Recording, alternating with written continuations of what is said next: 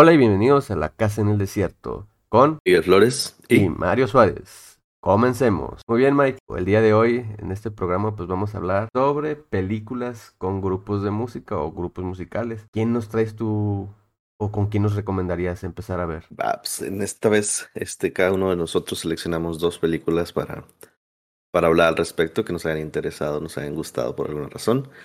Mi primera elección es una película de 1994 ah, que se llama Airheads. Eh, principalmente porque eh, tiene un gran soundtrack. Este, me gustan mucho eh, varias bandas que, que, que, pasan a lo largo de la película, como pueden ser Motorhead, White Zombie, Primus, Ramones, Four Non Blondes, Anthrax y demás. Entonces, este, está muy, muy entretenida. Aparte de que eh, pues el cast está también con unos personajes interesantes cuando eran todavía muy jóvenes, pero recordemos que estamos hablando de 1994. Ajá. Adam Sandler, Brendan Fraser, Steve Buscemi y Chris Farley, que son, digamos, los personajes principales que, que bueno, el Farley es más como que un secundario, ¿no? Pero los otros tres, digamos, son los integrantes de, de una banda. Ajá que se llaman los Lone Rangers. que hay por ahí escenas en las que les, les critican el nombre así como que, pues, como por qué Lone Rangers y no están solos, son tres. Pero bueno, ese es el nombre que ellos escogieron y pues bueno, la película en general trata de, de una pequeña banda eh, de garage en Los Ángeles que tratan de pues obviamente convertirse en una banda famosa, conocida. Y pues eh, sus aventuras los llevan a, a secuestrar una estación de radio para, para poder poner su, su música, que se hagan famosos y, pues ya poder partir de ahí su carrera. En general, eh, pues es lo que habla, es, es, es muy divertida, trae este... Eh, alguna comedia, digamos, muy simple, no, no tiene que ser algo muy rebuscado eh, pues está cargada de todo este... Eh, sí re representa muy bien los noventas con todo lo que incluye. Incluso eh, algunos comentarios, una comedia que digamos ahorita podría estar un poquito cancelada por las cuestiones estas de racismo y cosas así. Ajá. Pero, pero en general muy entretenida, fácil de ver, eh, te quita una hora y media más o menos, una hora cuarenta creo que dura. Eh, pero es, es, una buena opción. Lo malo es que no está, al, al ser ya viejita y, y, no haber sido así como que de las súper famosas, claro. no está tan sencillo encontrarla, pero, pero pues sí la puedes en, encontrar en internet. Eh, ¿Está en algún streaming en especial o hay que buscarla? No, se me hace que hay que buscarla porque si la busqué en, en, las, los principales servicios de streaming y no la tienen. Entonces como que buscarla por ahí en algún servidor misterioso que la tenga hosteada. Pero digamos, esta para mí es muy, es muy divertida porque la recuerdo desde que la vi hace mucho tiempo y, y me acuerdo que me dio mucha risa ahí. Y es este, te digo, es, es muy el estilo, eh, la comedia como las películas de Billy Ted, ¿no? Muy así como que tonto el cotorreo, pero te caen bien los vatos. Ajá. En general, eh, estos vatos son, pues, tres donadies, ¿no? son que, que, tienen su bandita, pero pues cada uno tiene, tiene sus trabajos. Es que el, el, principal o el líder de la banda es Chaz, que está interpretado por Brendan Fraser. Mm. Y él, este, pues, es como que el, el, el, el jefecillo, ¿no? Busca así trae a los otros dos. Pero el vato no tiene trabajo, vive con su novia. está prácticamente de mantenido, o sea, la, la, la novia de él lo mantiene y corre con todos los gastos de la casa, pero pues desde el inicio se pelean porque pues, pues no contribuyes nada, güey. Y pues bueno, sabemos la vida en LA no es precisamente barata. Sí, este, ahí nomás por si alguien no, no recuerda quién es Brendan Fraser, es el que hizo el papel de George de la jungla. O en La momia, ha salido en muchas. Realmente. La momia también. Recientemente salió, de hecho, no, que sacó una película nueva, como que su sí. regreso. Obviamente ya ya, ya está muy ya... viejo y gordo también. De hecho, se llama La Ballena. Sí, ya pasaron años. Hey. Ya pasaron varios años, pero acaba de. O sea, hubo mucho tiempo estuvo fuera del cine él. Sí. Y bueno, Rex, que es este Buchemi, él trabaja en una tienda de juguetes. Y pues también, o sea, no vale madres. Y, y, y Pep, que es el Adam Sandler, limpia albercas, güey. O sea, los tres es así como que tienen trabajillos ahí todos pedorros. Ajá. Pero pues están tratando de, como yo creo, el 90% de las personas que viven en LA, eh, triunfar en algo artístico de alguna manera. Entonces, pues, estos vatos tienen así como que un depa donde, donde ensayan. Obviamente está hecho un cagadero, pero tienen ahí sus instrumentos y todo. Y, y pues hay por ahí bastantes juguetes, ¿no? Que, que el Rex se ha robado de, de la tienda donde trabajaba. Eh, entre ellos por ahí unas este, pistolitas de agua y muñecos, etcétera, de todo. Eh, entonces, estos vatos van a, a una, una presentación, un concierto de una banda que está presentando la estación de radio KPPX, que es este el- como que la estación de rock local. Ajá. Y dicen, pues miren, estos vatos están triunfando porque prácticamente los está patrocinando el radio, ¿no? Tenemos que hacer lo mismo. O sea, es su idea de que cómo vamos a lanzarnos al estrellato, pues va a ser a través del radio. Recordemos que estamos en 1994, ¿verdad? Claro. y que la única forma, digamos, era a través de una de una empresa, na- nadie, o sea, totalmente diferente a la actualidad en la que tú puedes comprarte tus cositas, producir ahí tranquilitamente en tu casa y sacar algo bastante decente. Em, pero pues antes no. Entonces, total, estos vatos llegan y se cuelan a, a, a una estación de radio. Se cuelan literal, porque están tratando de meterse, no saben cómo, llegan por la puerta de atrás, una morra sale a fumar y en eso se meten, en pocas palabras. Total, nadie sabe qué están haciendo ahí. Bueno, cabe destacar que el, el Chas inicialmente, y que es como inicia la película, el vato lleva su, su tip- la típica, ¿no? Lleva su demo a una disquera para, pues para que lo escuchen, pero pues lo sacan a patadas, ¿no? Es un don Em, llegan hasta la cabina, hasta la cabina con el locutor y está así como que, ¿ustedes qué pedo? Y dicen así todos somos una banda. Y se quedan callados, ¿no? Y así como que silencio incómodo. Y total, este el, el locutor pues prende el, prende el- los pone al aire y así como que los empieza a entrevistar. Y pues están hablando pura basura, ¿no? O sea, no, realmente no, no tenían nada preparado, no sabían nada. Lo único es que ellos llevaban su demo y querían que lo pusieran en el radio. Ajá. Pero pues no era así como que, claro, aquí te vamos a estar esperando nomás para lo que tú digas, ¿no? Total, se dan un chingo de, de problemas y de situaciones divertidas dentro. Pero de inicio, pues lo- los quieren correr, ¿no? Así como que se empiezan a hacer de que saquen estos idiotas de aquí.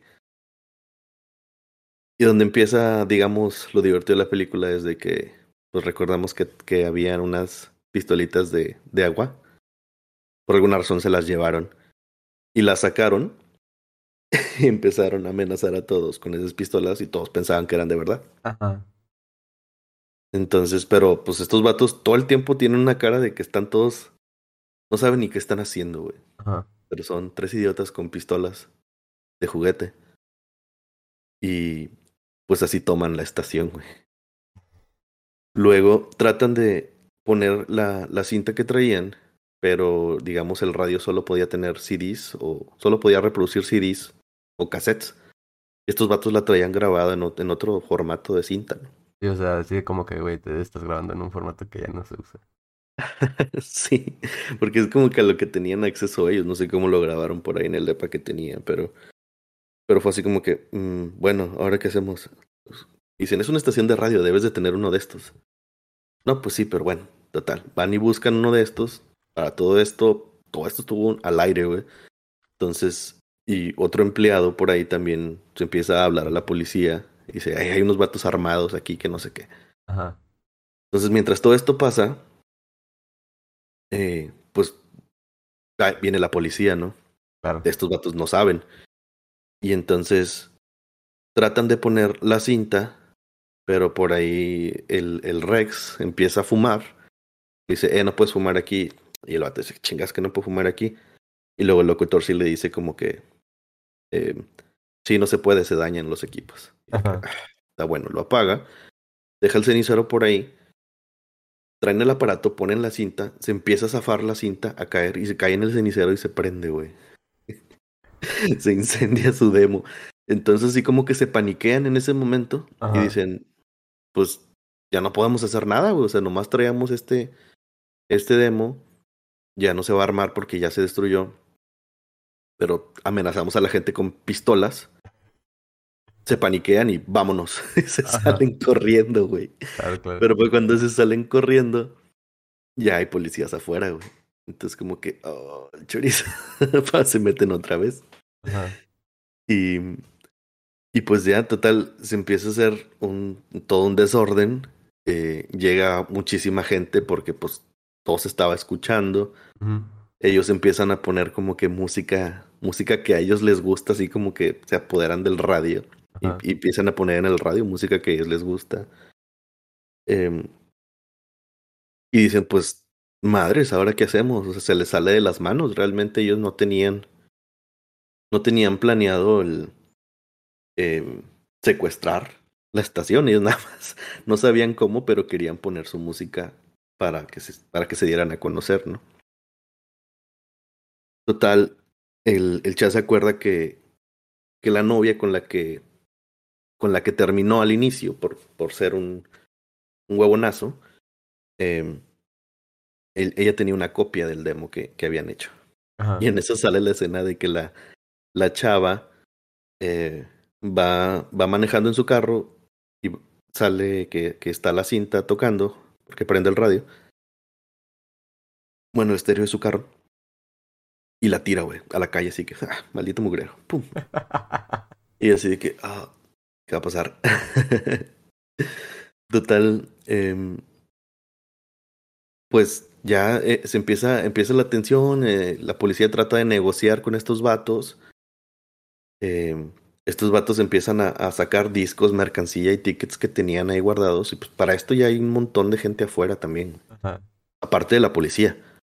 Eran como que gente que, pues así como que, no sé, el, era el estilo de, de... Hay unos rockeros que secuestraron. Sí, a huevo, vamos a ver. Ajá. Sí, pues la gente ahí metiche. Sí, literal, eran raza metiche, pero este, como eran, digamos, rockerillos también, pues estaban ahí bien, bien, este, a gusto o al pendiente de qué iba a pasar, ¿no? Ajá. Entonces, este, en algo que, que es curioso, fíjate, para ser una película de 1994, están hablando de de, de que también no hay nuevas propuestas nuevas de música y que por eso los clásicos siguen siendo como que la mejor opción.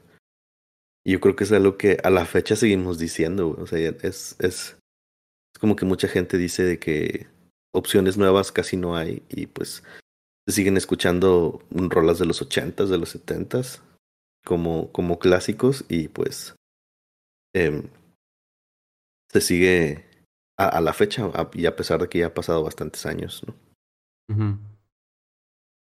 Bueno, total, ya estando la policía afuera, pues empiezan así como que a hacer las demandas, ¿no? De que pues eh, tenemos rehenes, pues vamos a ver cómo, cómo negociamos. Total, el Chaz eh, saca una foto de, de su novia en bikini, no sé por qué, pues la única que él tenía. Ajá.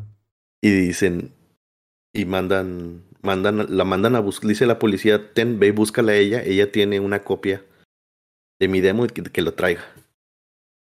Y dice, pero o sea, no manches, con una foto, ¿cómo voy a ir a buscar a alguien? ¿A dónde? ¿Dónde va a estar o algo? No sé, normalmente va a este bar no sé qué. Total, mandan al, al Chris Farley, güey, que es el policía más pendejo. Este, bueno, si conocen al actor, siempre sale de idiota.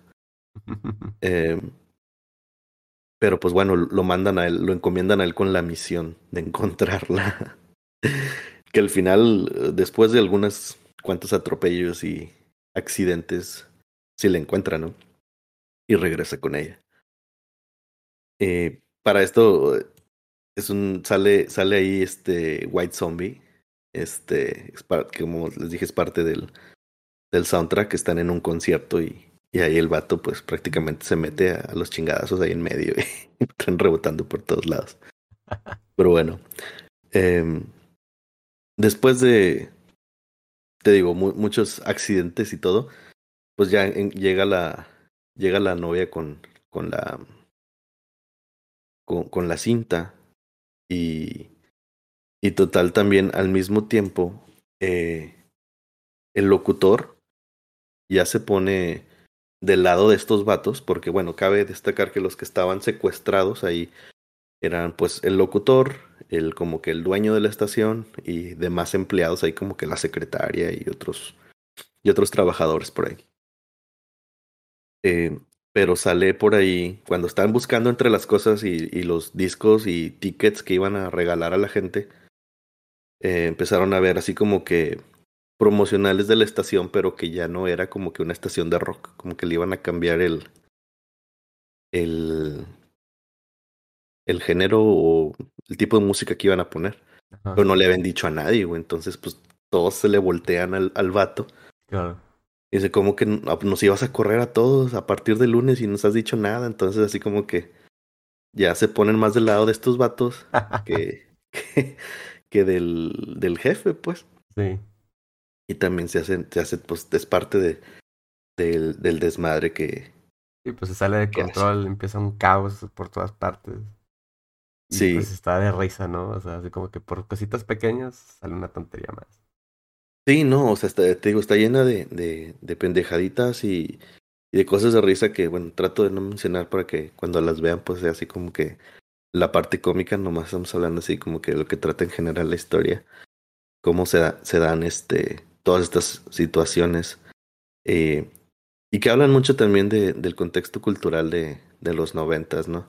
Ujú. Hay, hay otra parte en la que, por ejemplo, cuando llega esta chava con, con la cinta, ese- está afuera el chas, y, y total que se dan cuenta de que él no se llama chas, se llama, no me acuerdo, otro nombre X, Ajá. y sacan una foto de, de cuando él estaba en la prepa y era todo ñoñillo y así, y es así como que lo tratan de exponer, ¿no? De que no eres el Así chico que cool. no eres ese chico que dices que eres. Ajá, no eres el rockero chido que eres, eres, eras otro ñoñillo por ahí. Ajá. Y el vato se queda así como que. Sí, así que le dicen, "Ah". eres un fake, ¿no? Es falso. Sí, güey. Simón, así es. Y total, pero luego la, la raza que está alrededor, pues también como que empiezan a, a confesar, ¿no? Y uno dice de que, ah, yo también juego D&D. Y que yo también... Y sale Lemmy, güey. Lemmy ahí se avienta un cameo y grita de que, oh, sí, yo era el, el, el editor de la revista escolar de la, de la prepa, que no sé qué, todos con cosas así como que no son, entre paréntesis, cool, eh, pero era así como que ñoñazos, pero, pero pues, digamos, el, el punto es que todos como que le siguen dando el apoyo, ¿no? De que pues, no importa que haya sido así, hay que rockear, etcétera. Ajá. Eh, y la otra parte que me, me hizo divertida total. O sea, como ya se hizo un desmadre, güey. Ya hay policía, empiezan, llegan los medios, güey. Ya, ya hay un chingo de ruido. Pues el mismo productor que con, con el que Chas fue primero, dice de que, ah, no mames, o sea, ya se puede hacer un negociazo con esto. Porque ya se hizo mucho ruido. Ya se hizo como si fuera una campaña de marketing. Para imaginar, ya nomás con que ellos, digamos, sean buenos en su música, esto es súper vendible, ¿no? Ahí nomás Eh, un- una pausa, güey. Se llama Chester, güey. Chester, ándale. Chester, Ajá. No, no, no me llamo Chester, me llamo... Digo, no me llamo Chas, me llamo Chester. Juego Dungeons and Dragons sí. coleccionaba este bichos y cosas así, le dice. Sí, sí, sí, así que. O sea, alguien no, no cool, ¿no? Recordemos que, digamos, ah, antes era precisamente lo contrario. Digamos, últimamente ya, ya hay como que toda esta onda nerd es más como que chido si eres nerd, pero antes, antes no era así, ¿no? Pues O sea, en realidad hay malos. muchos, hay muchos que son famosos o que son así, o sea, son gente con, con mucho, con mucho poder, ¿no? Y, pero también o son o fueron nerds, nomás que no lo, lo guardaban, ¿no? Y ahorita pues Sí, ya está un sea- poco mejor visto, así como que, eh, pues ya, pues hay mucha, ya hay mucha cultura nerd, como quien dice, ¿no? Ajá, sí, es que se hizo cool, o sea, se, se hizo, se hizo nerd, it's the new cool. Pero antes pues no era así, o sea, antes ser el chico malo era lo cool. Ajá. Entonces... Todavía, güey, este, todavía, güey. Todavía ves como ciertas personas se o van sea- por el chico malo. Sí, claro, pero, pero digamos, eh, estaba más acentuado antes que ahora. Y ahora, por, por el contrario, no está tan mal visto estar en el lado nerd. Ajá.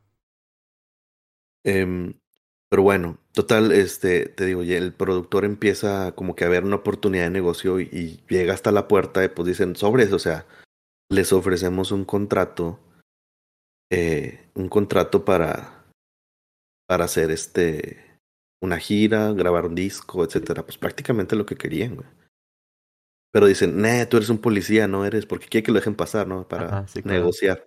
Dice, tú eres un policía, tú no eres, ni siquiera sabes de música. Dicen, bueno, a ver, vamos a tantear. Eh, y le preguntan de que cuando David Lee Roth y Van Halen se separaron, ¿con quién, con quién este, te quedas? Y contesta, Van Halen. Dice el del rey, es un policía, sácalo, sácalo. Sí. Y le dicen, no, que otra oportunidad, otra oportunidad, por favor, deme otra oportunidad. Y le dice, ok, otra oportunidad. En una, en unas luchas libres entre Lemmy y Dios, ¿quién gana? Otro contesta, Lemmy. Ah, equivocado, Lemmy es Dios. y pues lo corren, ¿no? Y igual salen este. Salen, lo, lo sacan así como aquí a patadas, lo tiran. Y, sa- y sa- se sale el Rex, güey. Y, y empiezan a tirar otra vez así que boletos y cosas. Y, y está así como que "Eh", le prenden a la gente y te- toda la gente les responde que "Eh", de huevo y se hace un, un desmadre afuera, ¿no? Total, bueno, ya eh, entran y todo. Este. Lo que me da un chorro de risa es que, y esto pasa en muchas películas, güey, de que siempre se, se refieren a, a la novia de cualquiera de la banda como una Yoko.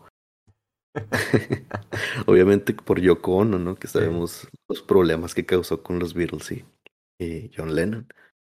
Em, pero bueno, total, llegan, eh, le dicen a la morra de que le dice, buen trabajo, Yoko, porque llegó con el cassette, pues, de hecho cagada, porque te acuerdas que lo tiró. Sí. A lo largo de la película también salen de que pasa un, un tráiler y le pasa por un ladito y medio lo rompe y una gente lo patea y luego llega un perro y le hace pipí al cassette. Entonces, ya con el cassette todo en mal estado, ¿no? Entonces, así como que este vato le recrimina. Luego se empiezan a pelear. La chava, la chava se empieza a pelear con, o sea, la novia del Chaz con Chaz. Y tal le dice de que esa canción es, es mía, porque es lo que le dice al principio, de que "Ah, todo el mundo va a escuchar tu canción, que no sé qué. Ajá. Esa canción la escribí antes de conocerte. De que, "Uh".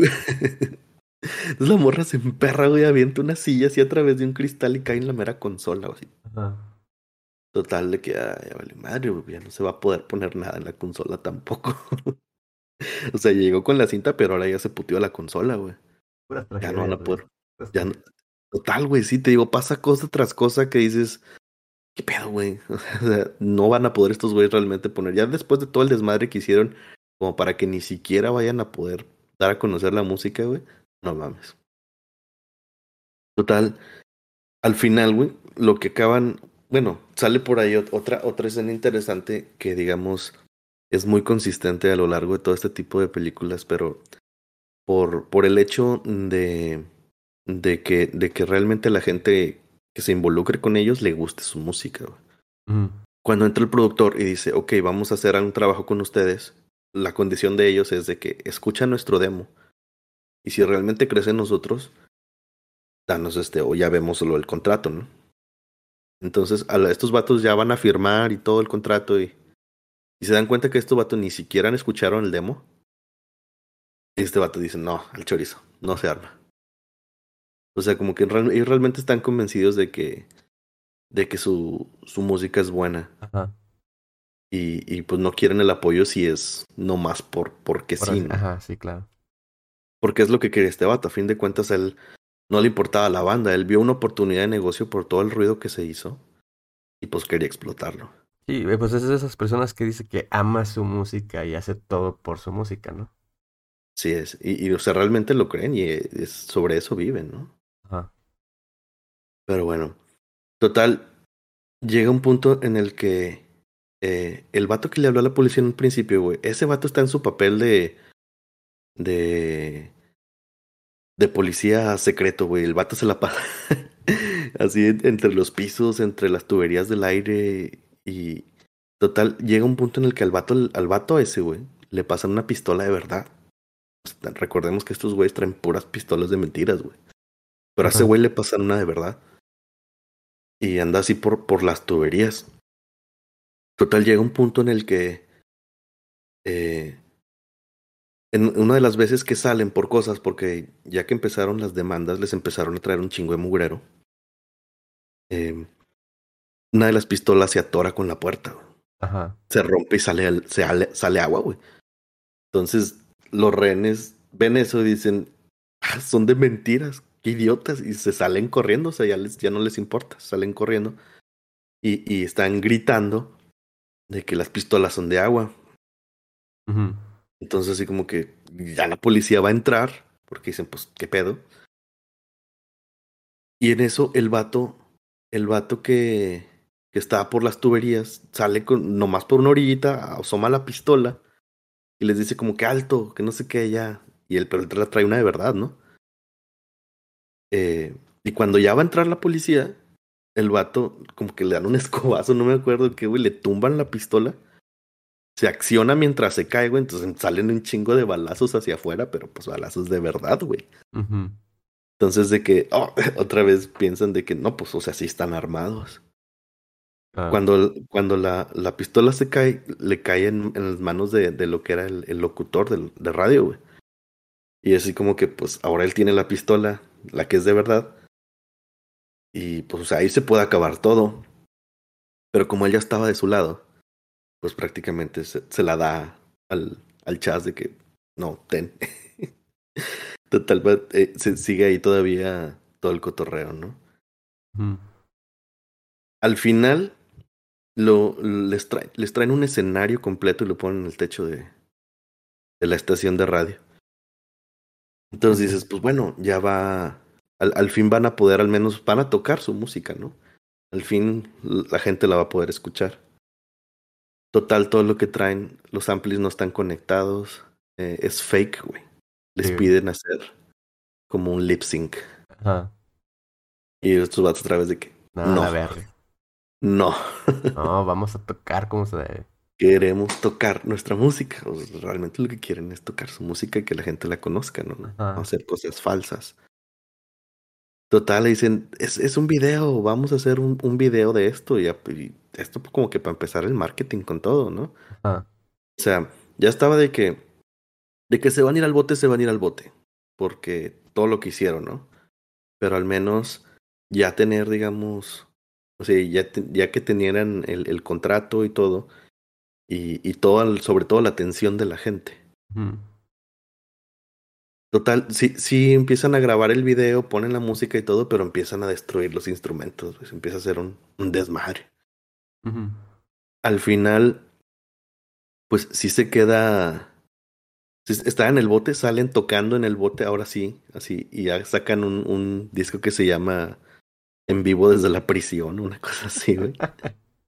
y, y el que los maneja es el locutor, pues el locutor ya lo iban a correr como quiera, pero a ese sí le gustaba como que la música la música chida.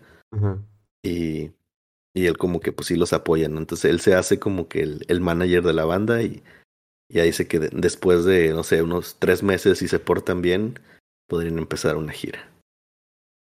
Entonces, en general es un chingo de situaciones de batallar y batallar, pero al final pues logran dar a conocer su música y, y, y consiguen su objetivo.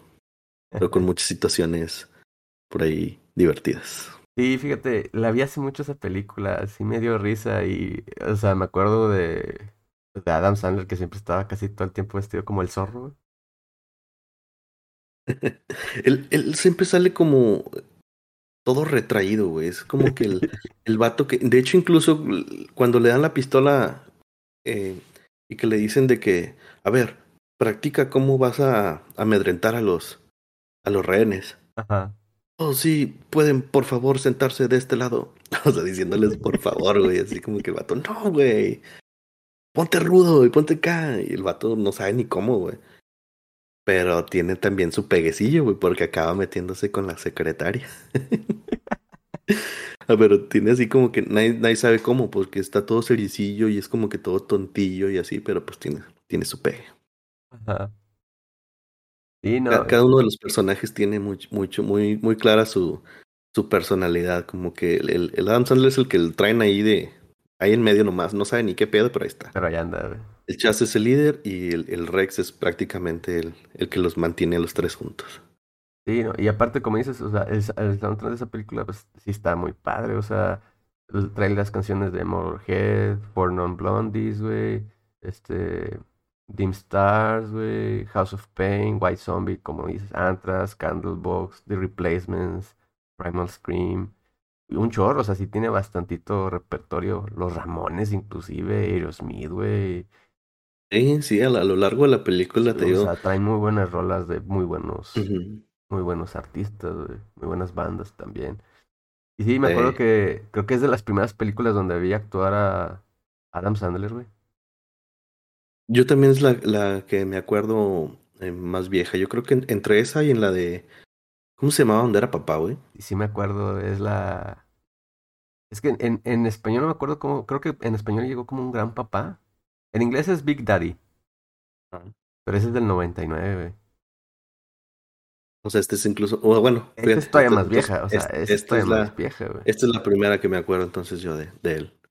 Sí, no, no, no, o sea, es más vieja, es más vieja que The Wooden Singer, güey, también, el Waterboy, güey, más viejas que esas.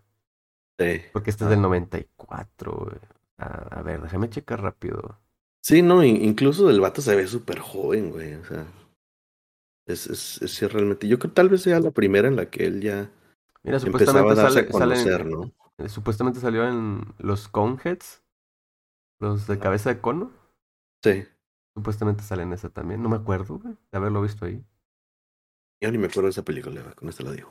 Y hay más películas de... Tiene película desde el 89.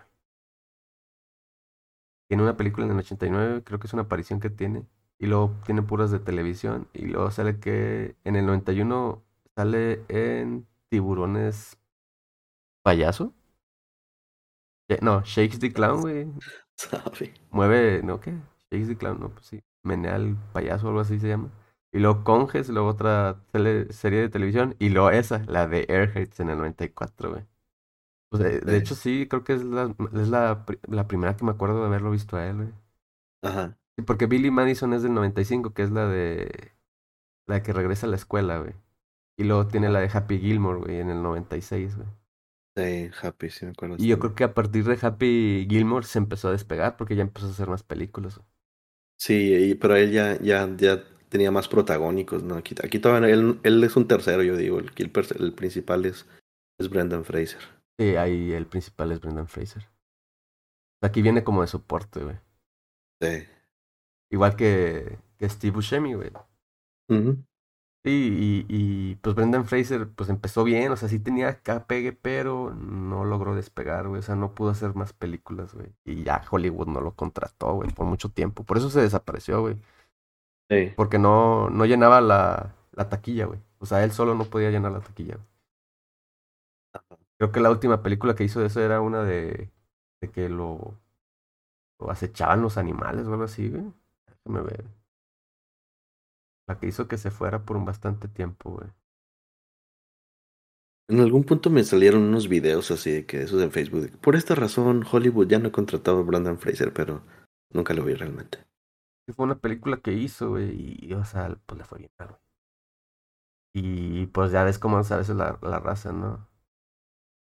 De que lo empiezan a criticar, te empiezan a tirar cosas. Porque había hecho, este, la, la, aventura al centro de la Tierra, güey. Y eso le quedó bien, güey. Lo hizo las de las momias, güey. Y todavía estaba así bien, ¿no? Sí, las de momias yo creo que estaba bien. Y yo creo que hizo un buen papel ahí. Ah, salió en G.I. Joe. Todavía en G.I. Joe me, me, había extrañado, pero... Ándale, hizo la que se llama Venganza Peluda, güey. En el 2010, güey. Y ahí, ahí le tiraron, güey.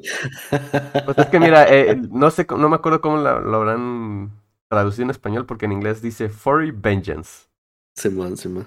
Pues, pues, venganza peluda, digo, ¿no? O venganza de animales le han de haber puesto en español. pero después de esa, güey, siguió, o sea, sí sigue haciendo películas, pero es la que, es la que se recuerdan de él y le tiran mucho. Entonces, como que va decayendo y poco a poco vas de cuenta que vas viendo que el trabajo le empieza a hacer menos y menos. Y empieza a desaparecer, o sea, empieza a ser más, este, empieza a salir más en tele, güey. Entonces, la última que, película que tiene, güey, fue Gimme Shelter, güey, en el 2013. Y de ahí en adelante empezó a salir en pura televisión, güey. Ya, hasta la reciente. Hasta el, hasta el 2019 que salió en eh, La Rosa Venenosa. O La Rosa con Veneno. Ahí empezó otra vez a salir y pues la que le están ahorita tirando mucho es esta, la de la ballena. La que le que, que, que, sale de que el güey esta estaba llorando porque pues se levantaron a aplaudir. Sí, la, aplaudieron de pie. Ajá. Ajá, de que dicen, no, gran actuación y la fe. Sí, o sea, hasta eso es donde se está así como que regresando poco a poco porque la verdad sí se fue 100% a la tele, pero y, y, y, pues también como que ni, ni sabes que está en la tele, güey. La única que sabes que está en la tele es en, en una serie reciente que, se llama Doom Patrol, que es una serie de en HBO. Que es de superhéroes de DC Comics. Es un, un grupo de superhéroes acá raros, ¿no? Y está ahí, pero ahí, o sea, lo ves, pero lo ves con flashbacks porque en realidad está prestando su voz casi todo el tiempo, güey.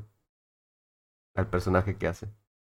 Pero sí, Sí, no, pues ojalá y, y regrese con esta nueva película y que sea más de él, porque sí es un gran actor, la verdad a mí siempre, siempre me ha gustado cómo ha actuado él. Sí, no, no, no tengo yo ninguna queja para sus actuaciones. Siempre ha sido un gran comediante para mí, siempre, siempre me ha gustado cuando veo sus películas, me dan risa.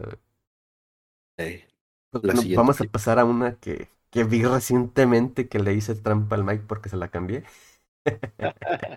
Sí, ya sé. Es que, neta que vi el póster y me dio mucha curiosidad. Dije, tengo que ver esta película, ¿no? Y pues era también de, de una banda de, de música, ¿no? En este caso es pop rock music, ¿no? La banda que hicieron. Es comedia drama. Eh, y la película se llama Frank. Así, Frank. Y no vas a perder, no vas a perderte ni confundirla, güey, porque en su póster siempre va a salir una cabeza de papel maché gigante, güey. O un. O un... Al estilo Jaime Duende. Sí. O un vato utilizando una cabeza gigante, ¿no?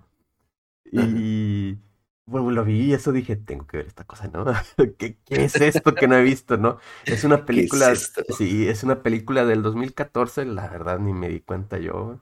Y que, qué lástima, porque sí es muy buena película, a mi parecer. Eh, grandes actuaciones de Michael Fassbender, güey. Domhall, Gleason y Maggie Gyllenhaal. Si no recuerdan quiénes son, pues Michael Fassbender es Magneto en las últimas de X-Men, el Magneto joven. ¿sí? Eh, Gleason, si se acuerdan del pelirrojo soquete en las películas recientes de Star Wars, pues es él. Pelirrojo soquete. Sí, pues es que no hay otra, otra forma de definirlo, ¿no? Y Maggie Gyllenhaal ella pues sale en La Secretaria, es la secretaria. Y en, en Batman The Dark Knight pues es Rachel, ¿no? La que le matan al final en la segunda, spoilers, a Batman. Y grandes actuaciones de ellos tres, ¿no? Algo que me causó mucha curiosidad, güey. Es que sí trae mucha música este, compuesta por ellos, güey, y cantada por ellos. De hecho, vienen así cosas curiosas de, de esta película, es de que todas las canciones sí fueron cantadas y ejecutadas por ellos. Interesante. y la mayoría de la música, no toda, ¿verdad? Pero la mayoría de la música que tienen, si te vas a buscar, está escrita por Dumhal Gleason, el pelirrojo, ¿no? O sea, sí la escribió él y así como que, vaya, o sea, pues sí tiene talento. Rara, está la música, porque es ese estilo de músicas que empiezan así como que ven algo y empiezan a escribirse algo con una música acá electro, pop, rock, ¿no? De que, oh, sí, los teclados suenan así, y luego me pican las costillas y se salta al otro lado y le mueve los pies. Cosas así bien raras, ¿no? Es lo que te ponen a cantar. Y se mueven y hacen el performance, ¿no? Y, y ves, a- ves al actor que está con la máscara todo el tiempo y te da un chorro de risa. Este, el drama es básicamente de que pues está este personaje John, que pues él quiere ser un músico, pero no se le da, o sea, escribe algo y pues no, no, se bloquea totalmente, ¿no? Y, busca como que esa forma, es su búsqueda de, de creatividad, pero no la encuentra, batalla. Y va por la vida así como que, pues no, o sea, mintiendo o hacer, haciéndose ver que le, le va bien, porque siempre se la pasa posteando en Twitter, güey. Escribe cosas en Twitter. Y ves que te ponen así el, el letrerito de Twitter y no sé, empieza con 14 seguidores, por así decirlo, ¿no? Y luego ya cuando se une a al grupo y empieza a tuitar cosas del grupo, pues poco a poco el follow va creciendo, ¿no? Termina así como que de repente como en, en 23 mil y luego baja y luego sube, ¿no? Y pues esto, esto lo llena de, de empoderamiento, ¿no? O sea, se cree más de lo que en realidad es. Porque La cuando se une, cuando se une la banda, él sí sabe tocar, ¿no? Pero se da cuenta que así con lo raro que es todo, sí son talentosos, o sea, sí tocan bien. Y aunque son letras raras, o sea, están buenas las canciones, o sea, tienen buen ritmo, está, está padre, ¿no? Y hacen esta, eh, y, y están en un entorno muy creativo porque lo que hacen es de que se van de la ciudad, y se encierran acá remotamente en una, en una cabaña, ¿no? Y todo el tiempo que están ahí, que es casi como un año o un poco más de un año encerrado, se la pasan haciendo un montón de cosas para crear su música. Entonces es un ambiente muy creativo de las personas que están ahí todo el tiempo, ¿no? Pero al mismo tiempo, pues crea caos, güey. O sea, hay una parte donde están como que haciendo ejercicios, güey. Y empiezan a correr y como que tocan un, un palo y tienen que decir una nota o algo así. Y el vato la riega. Y Maggie, güey, le da un chingazo y lo tira al piso. Y así como que, ¡oh! que eso es, es algo que he visto en, en, en varias películas y que yo creo que es lo, lo que hacen, ¿no? Ah, Eh, varios artistas o varias bandas, el aislarse un poquito de, de lo que es su, su vida normal, irse Sí. a encerrar y tener, digamos, ses- sesiones creativas de, de de, pues pues, de de, música, de ¿no? la música Ajá, o de lo que sea que quieran, que quieran hacer. exactamente. Em, pero sí es como que un- una práctica común, incluso en, en las empresas, ¿no? Le llaman un workshop. Sí, en la que te sacan inclusive a veces de la oficina o de tu ambiente normal para dedicarte 100%, tratar de eliminar un poquito las, las distracciones y enfocarte 100% en la tarea que tienes. En este caso sería, pues, componer música. así es. Eh, una práctica pues que muchos artistas han utilizado y aplicado, ¿no? Entonces se van, güey, y todo el tiempo después que se van, güey, aparte que están intentando buscar su música, están grabando o quieren grabar un álbum, güey. O sea, ese es el fin de haberse retirado, grabar un álbum. Pero Frank no deja que graben el álbum hasta que no sea perfecto el sonido que trae, ¿no? Hasta que no sea exactamente como él quiere y que se escuche como él quiere. No. Entonces hay partes donde está el Frank de que no otra vez, no otra vez, no otra vez. Y pues esto también estresa a la gente, ¿no? Te digo, o sea, eso es donde le da el golpe. O hay otra parte, hay otra parte donde están, ah, se les acaba el dinero, güey. Y, y no les dice el que, el que los está, pues como que manejando, ¿no? El, que es Don. No les dice y pues se das cuenta que llegan, llega un día una, una familia a la cabaña donde están ellos. Y este güey ve a la familia y se tira al piso. Y pues ya le abre el John así como que, pues, ¿qué pasó? ¿Qué onda? Y pues ven que es una familia. Y ya les explica el Don a la banda.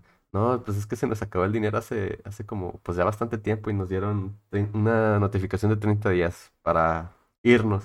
Y le dicen, ¿por qué no nos dice? Y es que no, que- no, no, que- no quería que, no quería detener este momento creativo, ¿no? Así de que no quería parar esto, no quería tener problemas. Pequeño Ahora tenemos aquí a esta gente, ¿qué hacemos? Y que no sé qué, y no nos podemos ir y la fregada, ¿no? Y le dicen yo, no, pues yo tengo un dinero de mi abuelito que me lo dejó para emergencias y pues mira, yo lo quiero utilizar para aquí, para el grupo, yo, porque yo, yo creo en el grupo, ¿no? Eso es, eso es lo de John Burroughs, el, el personaje es de que él cree en ellos, ¿no? Porque sí, o sea, él ve que, que son, que pues tienen talento. Dice, no, pues yo lo pongo, ¿no? Entonces pone el dinero, güey. Pasa algo con la familia bien botana que, para que lo vean, güey.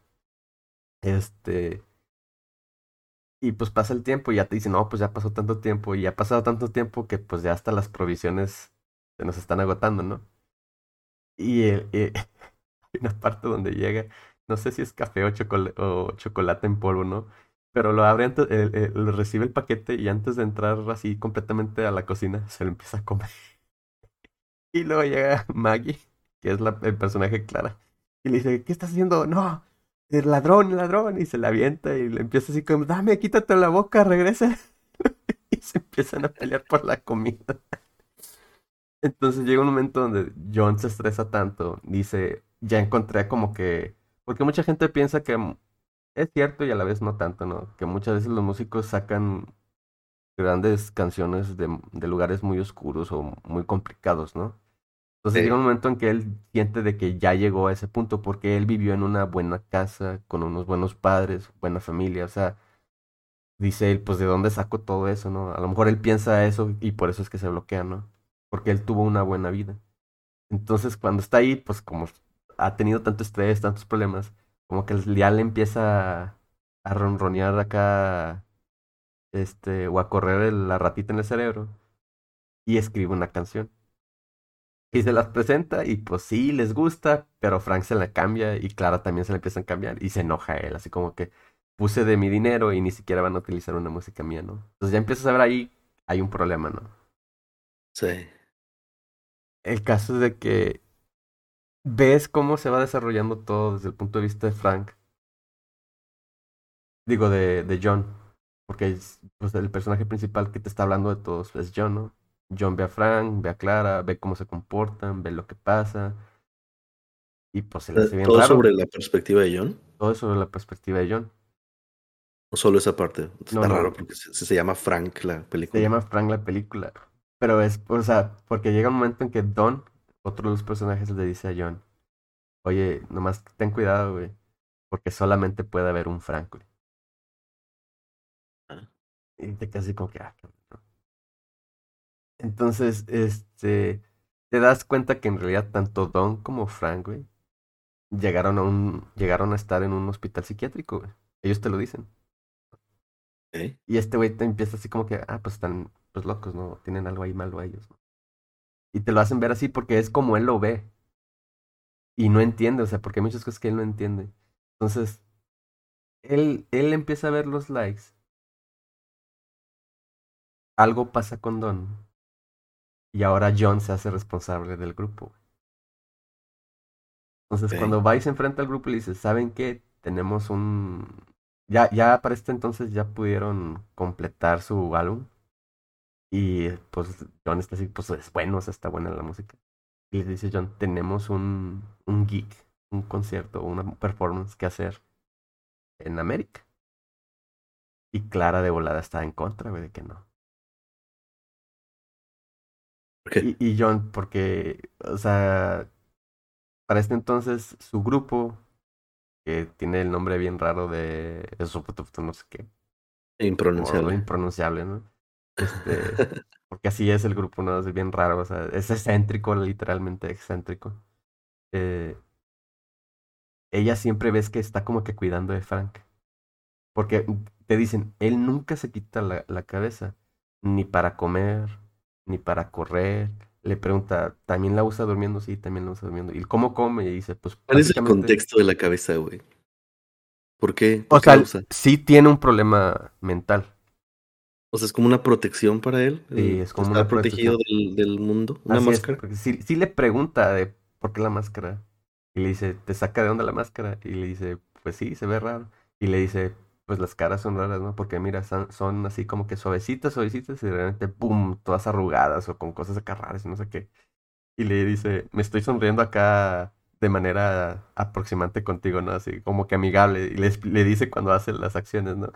Pero el contexto de la máscara, o sea, él no entiende porque en realidad no lo entiendes, pero él te dice, es que, o sea, sí, como que es un refugio para él, se siente a salvo con la máscara, Pero eso no lo entiendes tú, o sea, durante la película a lo mejor te lo imaginas, ¿no? pero no lo entiendes, güey. Hasta el final. Porque sí se la llega a quitar, pero ya es hasta el final.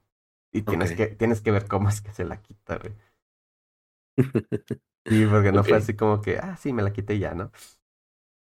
Sí, este es todo un evento, pues. Es un eventillo ahí rápido y, y de la nada, ¿no? Ya. Pero la chava sí lo está cuidando, ¿no? O sea, cómo come, cuando va, le tira ánimos, a su lado. Y pues el güey dice, pues quieres con él. Y le dice, tú no tienes idea qué onda, ¿no? Y le dice, mira, si nos vamos allá y nos va mal, te voy a encajar una daga. Te lo dice en la cara, güey. Y el güey dice, nah, sí, claro, güey. Y les va mal, güey. Y le clava una daga. Literal. Le cumplió, güey, lo que le dijo. Eh, mal, sí, te voy a está, clavar. está, no fue, no se echaron mentiras. No ahí. se hincharon mentiras. Le clava la daga. A todo esto, lo que Frank quiere, güey, o lo que él busca, lo que vas entendiendo, es que él quiere que lo quieran, güey.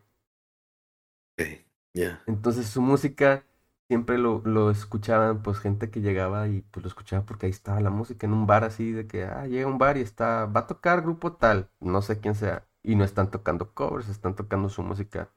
Y pues si pega, chido, y si no pega, pues es, es lo que hay, ¿no? Entonces ese era como estaban ellos viviendo, ¿no? De que tocaban y pues los que llegaban los escuchaban. Y en lo que Frank quiere es que pues lo quieran, ¿no? Cuando este le presenta, le dice, es que nos han visto 23 mil personas y nos han dado likes 23 mil personas, dicen, ¿les gustamos? ¿Les gusto? Y eso fue lo que atrapó a Frank, ¿no? O sea, su personaje, eso fue lo que lo atrapó, de que lo quieran. Entonces le dice, "¿Oh, ¿quieren escuchar mi música? No, pues vamos, ¿no? Y este de ahí se agarra.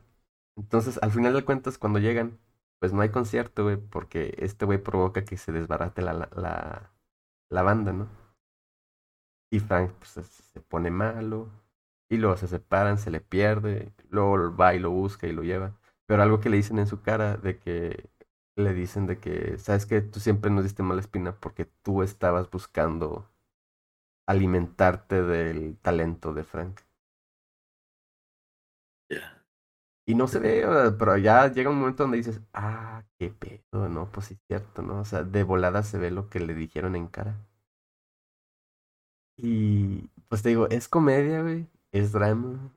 Música, a pesar de que está rara, siento que es muy buena música, ¿no? Mm, creo que le debieron haber dado más, este, publicidad, porque la verdad, a mí fue en el 2014, ni siquiera supe de ella, güey. Sí, no, yo tampoco. Y sobre todo para ser un, o sea, el, el actor principal, o sea, no es un actor desconocido, güey. No, no, no. Pero sí, como que no se le dio mucha promoción a, a esta película. No, y son tres actores este, con- conocidos, lo que es Michael Fassbender, güey, Tom Hall Gillinson y Maggie Gyllenhaal, yo se los recomiendo, está divertido, o sea, está de risa. Esta estaba en HBO Max para renta, ya no está. Ya, yo creo que perdió el derecho. Igual lo olvido. Ajá. No, pues es que a veces contratan y están así como que por un tiempo, pero la puedes rentar en Apple TV. Si tienes Apple TV o una cuenta de Apple, la puedes rentar en Apple TV, te sale como en 50 pesos la rentada. O buscarla en sitios misteriosos que no recomendamos, pero Pues sí, también opción. buscarla por otro lado, ¿verdad? Pero sí, yo se las recomiendo. Y, y la verdad es que ver a, a este actor que cuando se quita la máscara dicen, "¿Tú ustedes, ¿a poco sí es ese? Este, actúa. como que la sorpresa, ¿no? La sorpresa. No, deja tú, ten- teniendo una parte de que, pues, para todo hay límites, ¿no? Y ellos pusieron una palabra límite y dijeron, cuando gritas chinchilla, para. Entonces se da cuenta que al final los terminan conociendo como que, hey, tú eres el chinchilla guy, ¿no? Tú eres el chinchilla guy. Y a chinchilla. chinchilla. Safe word. Sí, safe word. Muy bien. Sí, se ve interesante la- y la voy a buscar a ver qué tal. Eh, sobre todo si eh, me llama la atención o ah, quiero saber al menos cómo es que se quita la máscara. Ajá. y, y pues no sé, o sea, ¿por, por qué crees que la música sea rara? O sea, si él trataba son- de son- protegerse con eso, o sea, buscaba gente que pudiera sentirse atraída por música rara y que fueran raros como él, ¿se percibía raro o, o qué pedo? Mm, No, es que mm, la música es la combinación de eso de electro, techno, pop, rock, ¿no? Es la combinación, ¿no?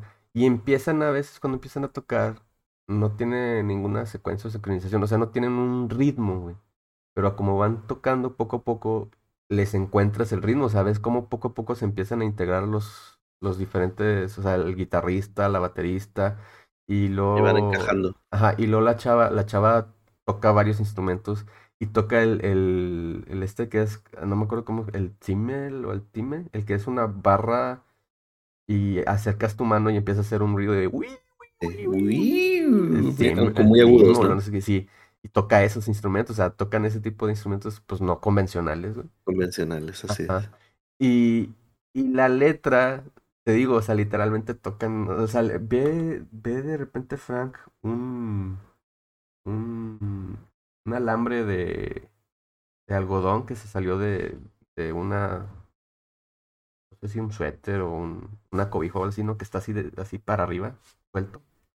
Y empieza a tocarle, porque le dice, ¿cómo haces esto? O sea, ¿cómo puedes tocar música? Y Fran le dice, puedes tocar música, lo que sea. Y ve eso y empieza a ponerle letra de que, este, pues el pedazo de estambre salido, ¿por qué está salido? ¿Qué te pasó? O sea, le empieza a dar casi cosas, ¿no? Y le empieza a tocar música. Entonces, cuando digo eso es de que saca letra de donde el güey vea, o sea, literalmente de que ve y dice, ah, mira, esta es una pared, y, ah, mira, esto es esto, y le empieza a dar letra. O sea, eso le digo raro, ¿no? O sea, de que no estás acostumbrado a que te digan cosas así de que de la nada, de palabras, te saquen una canción. Ya. Y que no le encuentre sentido, ¿no? Al principio no le encuentra sentido. La, la última canción, igual, te empieza a decir así cosas y no le encuentra sentido. Pero cuando las empieza a juntar y luego las empieza a cantar y luego también pues el, performance que da Frank, dices tú, a la madre, o sea, ya entiendes un poco más, más o menos cómo es que piensa Frank, ¿no? O sea, figura, no sé si viste alguna vez un vato que andaba así por la calle con una guitarra. Ajá. Iba cantando, cantándole sobre las personas que iba persiguiendo. ¿Se cuenta si él va caminando una persona enfrente? Ajá y empieza a cantar sobre ellos y luego sigue a otra persona y canta sobre ellos. sobre lo que va viendo literal, lo que se le va ocurriendo y lo que va viendo en la calle. Pues más o menos que así empieza John, güey. John empieza más o menos así. Pero no, yo creo que pues se tapa, o sea, se bloquea, ¿no? sí. Le digo, o sea, muy buena película. Merece, merece una vista mínimo, yo diría. A fin de cuentas, sí, o sea, lo que mencionabas sí es cierto. O sea, muchas veces los artistas sacan las inspiraciones de momentos fuertes o difíciles porque a fin de cuentas, si llevas una vida muy, muy estándar, no te, digamos, no tienes esos y es difícil conectar con alguien más que ha llevado una vida así, ¿no? O sea, es como que muy anestesiado pero es más fácil conectar con las personas cuando los une alguna clase de, de trauma, dolencia o lo que sea. Este, entonces por eso estas canciones que están basadas en, en, en algunos eventos no tan placenteros suelen ser mejor adaptadas por la gente. Precisamente hay una conexión y una identificación con el artista y la letra y lo que han vivido. Sí, pero también, no siempre, porque también hay muchos artistas que sí tienen mucho mucho pegue con la gente, güey. Vamos a lo mismo, así como el que dijiste tú de que eh, en, de que no, pues es que yo jugaba D&D, güey. Hay muchos artistas que, no sé, son geeks de leer o les gustan matemáticas o son científicos y han traído canciones increíbles al mundo, ¿no? Hay de todo. Hay de todo. Sí, sí, sí, sí, sí. Porque también, no, no digo que sea exclusivo. o sea, sí, hay de todo, pero, o sea, me, me refiero a que a veces pensamos que todos los cantantes son así de que llevaron una vida fea, ¿no? No necesariamente. Y no necesariamente. Pero sí, pero sí, la fama, la fama sí te orilla, ¿no? A vivir, em, a sacrificar, sobre todo sacrificar bastantes cosas. El andar de, o, sea, ya siendo fama grande, ¿no? El que te vas de tours y lo que sea, te aleja de familia, de amigos, de casa. Bueno, sí, sí, eso es pesado, es difícil. Y, y es, es, es realmente, es caro, o sea, realmente es, es caro lo que pagas por, por vivir todo eso. Obviamente hay partes muy chidas, ¿no? De que pues, tienes bastante lana, y puedes hacer prácticamente lo que quieras. Eh, pero digamos, el, el, precio que se paga también es, es caro, el sacrificio de las cosas que tienes que dejar de hacer por eso. Pero bueno, es un balance por ahí. Tema. bueno, Sí. y pues este, hablemos ahora de del tuyo. Vamos por mi segunda película que es. Rockstar Muy buena 2001. película, muy buena película. Muy buena película, como me gustó mucho. Sobre todo, igual, ah, bueno, en- como en todo en mi vida, muy guiado por la música. Oye, aquí, pues, aquí fue donde yo aprendí que, que el Mark Wahlberg, güey, canta. ajá.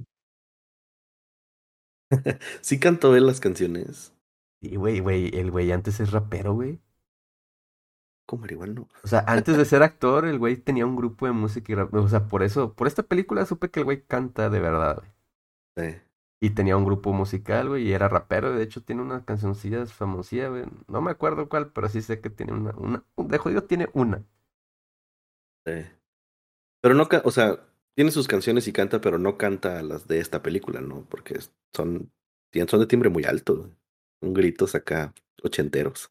Mm, no Pero bueno, eh, volvamos. El, el soundtrack incluye canciones de Motley Crue, Bon Jovi, Ted Nugent, Kiss, Def Leppard, AC/DC, demás. O sea, grandes bandas. Eh, bueno, gusto muy personal. Los ochentas es mi música favorita, entonces este es todo sobre eso. Eh, los personajes principales, como ya dijimos, es Mark Wahlberg, que es Chris, y Jennifer Aniston, que es Emily, su novia. Novia y, y manager. Este vato, pues, pues canta, ¿no? Es, es vocalista de una banda de tributo. Como él le dicen, no somos una banda de covers, una banda tributo. Ajá. Como que un escaloncito más arriba. Eh, este vato, pues, adora a un grupo que se llama Steel Dragon. Que es este. Pues es como. Como heavy, pero. Pero ochentero, así como que medio glam. Ya Sí, sabes, es- lo que, es lo que glam. pegaba mucho en los ochentas. Era el glam, ¿no? Glam metal la que tocaba. Ajá. Sí, entonces el, el vato tiene su bandita, ese es, pero el vato es súper perfeccionista, el vato quiere que, que se toque al 100% igual, todo igual. Tanto que causa problemas con los vatos con los que tocan, ¿no? Em, entonces, total, estos vatos van a ver a, a, a un show de Steel Dragon y van a entregar flyers. Eh, y también ven a, este, ven a otros vatos que también son otra banda tributo también a Steel Dragon. Y total, se pelean, se agarran a chingazos allá afuera ya después del concierto. Eh, porque obvia- ellos están preparando un show. Aparte, o sea, aparte de, de ir al concierto y pues ellos quieren como quedar a conocer su, su show. Para esto este vato pues obviamente en super fan hasta adelante y, y pues gritando todas las rolas, tanto que que pues por ahí lo, lo escuchan, ¿no? Claro. Cuando, cuando él está cantando. Eh, pero bueno, fuera de eso, eh, te digo, se pelean con los otros vatos afuera, ya bueno, eso no importa. El punto es que, bueno, como contexto de él, su familia, pues, su familia en general lo apoya, pero tiene un hermano que es policía y se la pasa cagándole el palo sobre que, pues, él es patético, que sus sueños no sirven. Incluso cuestiona su sexualidad por la vestimenta que tiene, ¿no? Que es el, el glam, que si recordamos todos estos grupos ochenteros, unos más que otros, pero se vestían de forma muy, muy curiosa. Pero en general, pues lo- los jefecitos lo, lo apoyaban. El vato con sus, con sus sueños, pero, pero él, él, tra- él trabajaba así en una oficina de godinazo, ¿no? Ajá. Y, y también estaba en un coro, pero ahí más que nada por, por su novia. Que ella Sí. como que era, era como que la, la que estaba ahí y él pues sí, oye, yo también participo en el coro como por apoyarla, ¿no? Total. Eh, se llega ya el día del toquín, que es, digamos, hay bastante gente y todo, pero el, lo que es este, la guitarra empieza a improvisar y empieza a meter notas que no van. Pues este vato se empieza a calentar, ¿no? Porque, pues, como les digo, era súper perfeccionista y quería que todo saliera igual que en, el- en la edición de estudio. Claro. Eh, total que al final, y el otro pues dice, no, ni madre, o sea, yo quiero meterle de, de mi esencia, ¿no? Yo quiero hacer mis pequeños cambiecitos, no tocar tal cual. Porque quién podrá, alguien podrá decir que tocar tal cual una canción, pues no es algo que tenga mucho mérito porque no es nada que tú hicieras, simplemente estás repitiendo lo de alguien más. Sí, claro. pero por él es como que el hecho de repetirlo tal cual y al 100% igual es donde está el mérito. Digamos, tienen sus, sus diferencias en cuanto a qué es, qué es lo que buscan, ¿no? Pero el punto es que se, se acaban agarrando a chingazos allá arriba del escenario, güey. Eh, por esas discusiones. Y pues bueno, ahí queda.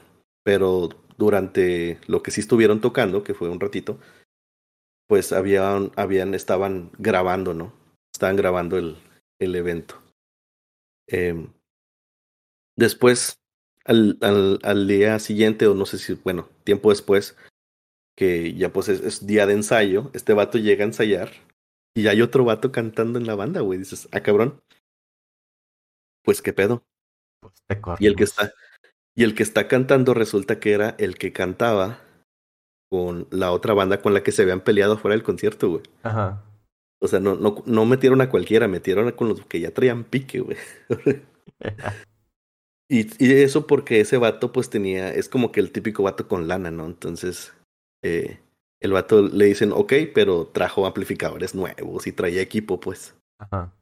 Entonces los demás fue así como que, bueno, ya no quiero andar batallando con este vato. Y además, más que nada porque todos querían lo que muchas veces todas las bandas buscan una vez de que pasan un tiempo haciendo covers, tratan de buscar algo original. Algo propio. Al- y, y sí, ellos ya querían hacer como que su propia música, pero este vato estaba huevado a seguir tocando nada más puro Steel Dragon y hacer de tributo a ellos. Ajá. Total, este, pues, lo corren. Eh, al, al final, eh, se hace pues por ahí una escena de que, eh, si me voy, no voy a regresar. Ah, bueno, hombre, ya caile.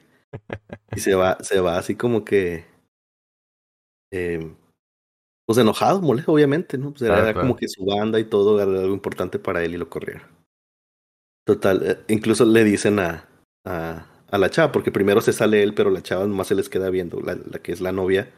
Ella como que les, les era, por así decirlo, la manager, ¿no? Ella les conseguía los, los toquines y cosas así. Sí. Entonces ellos le dicen, este, pues él se va, pero hay espacio para ti. Pero ella dice, Los el único, el único talento que había en esta banda acaba de salir por la puerta. Entonces ya me voy. Sí, sí. Entonces, así como que, y sí, realmente, o sea, los demás pues eran músicos estándar, pero este cantaba muy bien, realmente se aventaba unos gritos muy, muy controlados, ¿no? Ahí una pausa. Ya chequé. Tienes razón, güey. El güey no cantó.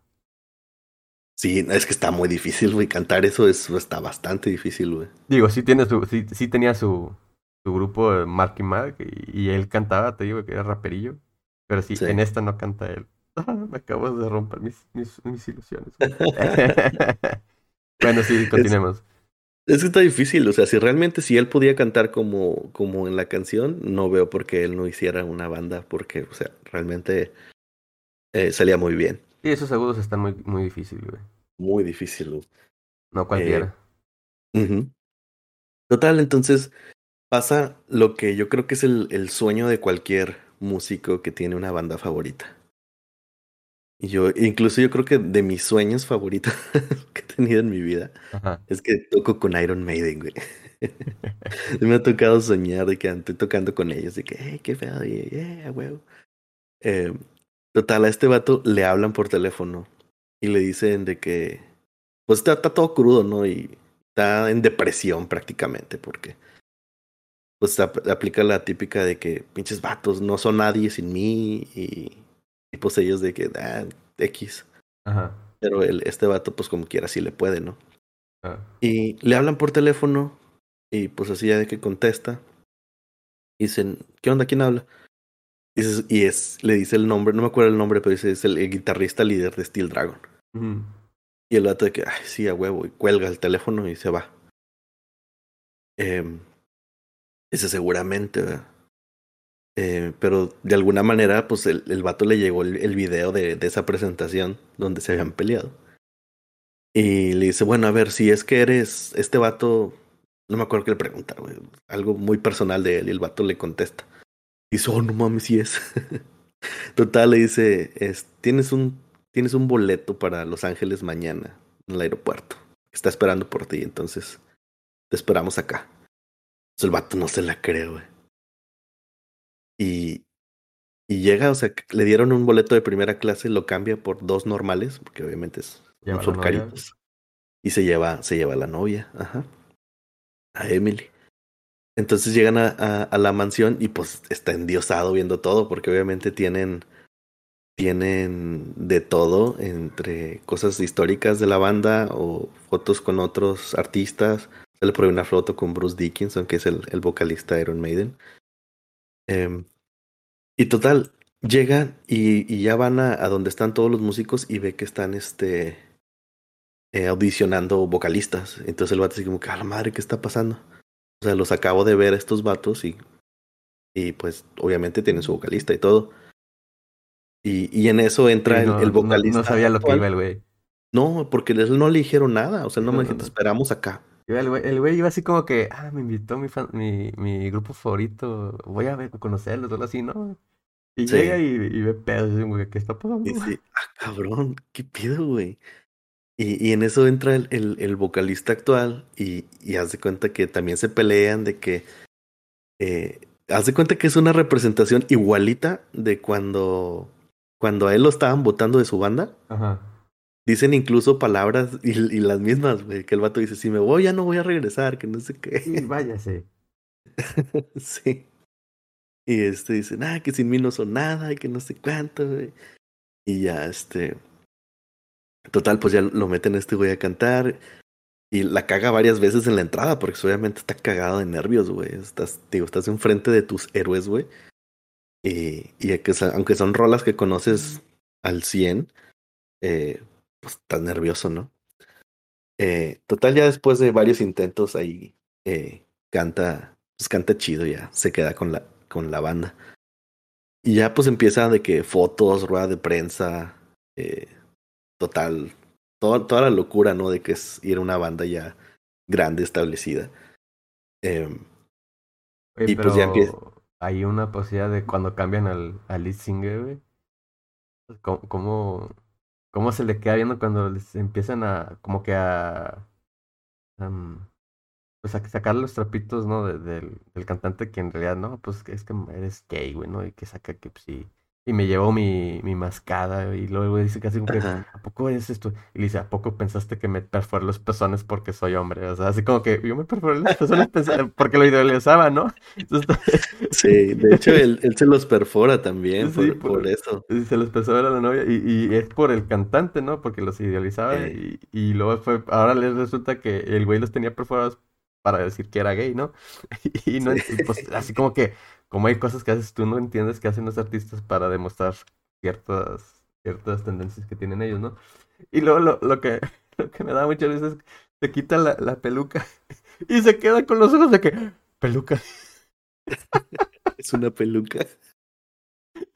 Sí, no, porque parte así como que el, el estilo, pues acá metalero, pues que tener el cabello largo, ¿no? Ajá. Y este vato usaba una peluca, güey. Digo que así, y cosas, que le van sacando todas las cosas al, al, cantante y el güey pues va aprendiendo todo y dice como que, ¡Ah! no manches. Sí, total, lo tenía así como que en un pedestal y se fue cayendo poco a poco. Pero bueno, este llega, llega el punto en el que pues ya al fin le toca dar su primer concierto, ¿no? Pues obviamente nerviosísimo, güey. Este, enfrente de muchísima gente. Ajá pues eh, empieza, empieza a cantar y parece que todo va bien, pero va bajando unas escaleras en lo que va cantando. Y de repente se tropieza y se va de puro cico, güey. Se, cae por varias escaleras antes de azotar hasta abajo. Y pues se abre toda la, la frente, está todo sangrado. Eh, pero el vato pues, pues continúa cantando, ¿no? Sale incluso en la toma así como si estuviera todo mareado y todo así con un zumbido en los oídos. Pero... Y el vato pues con la cara sangrada. Pero pues eso ayuda como que también a que la gente se prenda porque el vato sigue cantando y está todo sangrado.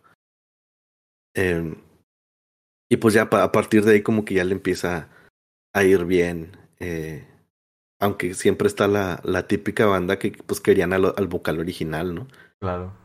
Eh, que de que, ¿dónde está este vato? Pero pues este vato saca una, una manguera con agua y los manguerea así.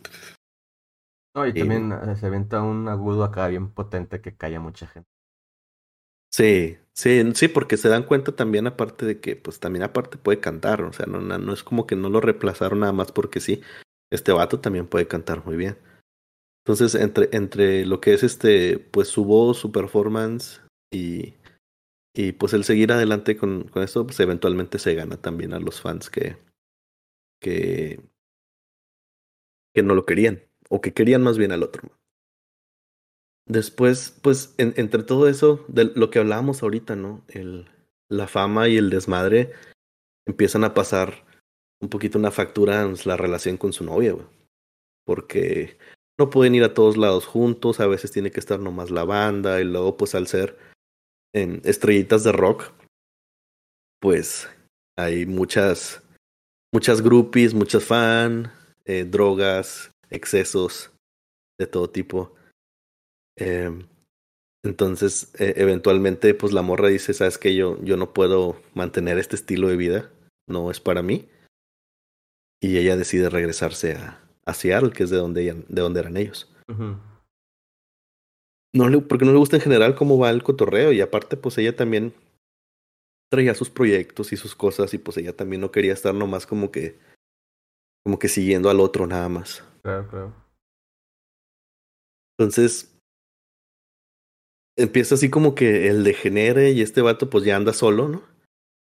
Eh, y como todas las bandas de glam de los ochentas, eh, al estilo Motley Crue, destruyendo pisos de hoteles y tirando cosas en los hoteles por las ventanas y comprando un chorro de cosas. El vato se compró un batimóvil, creo.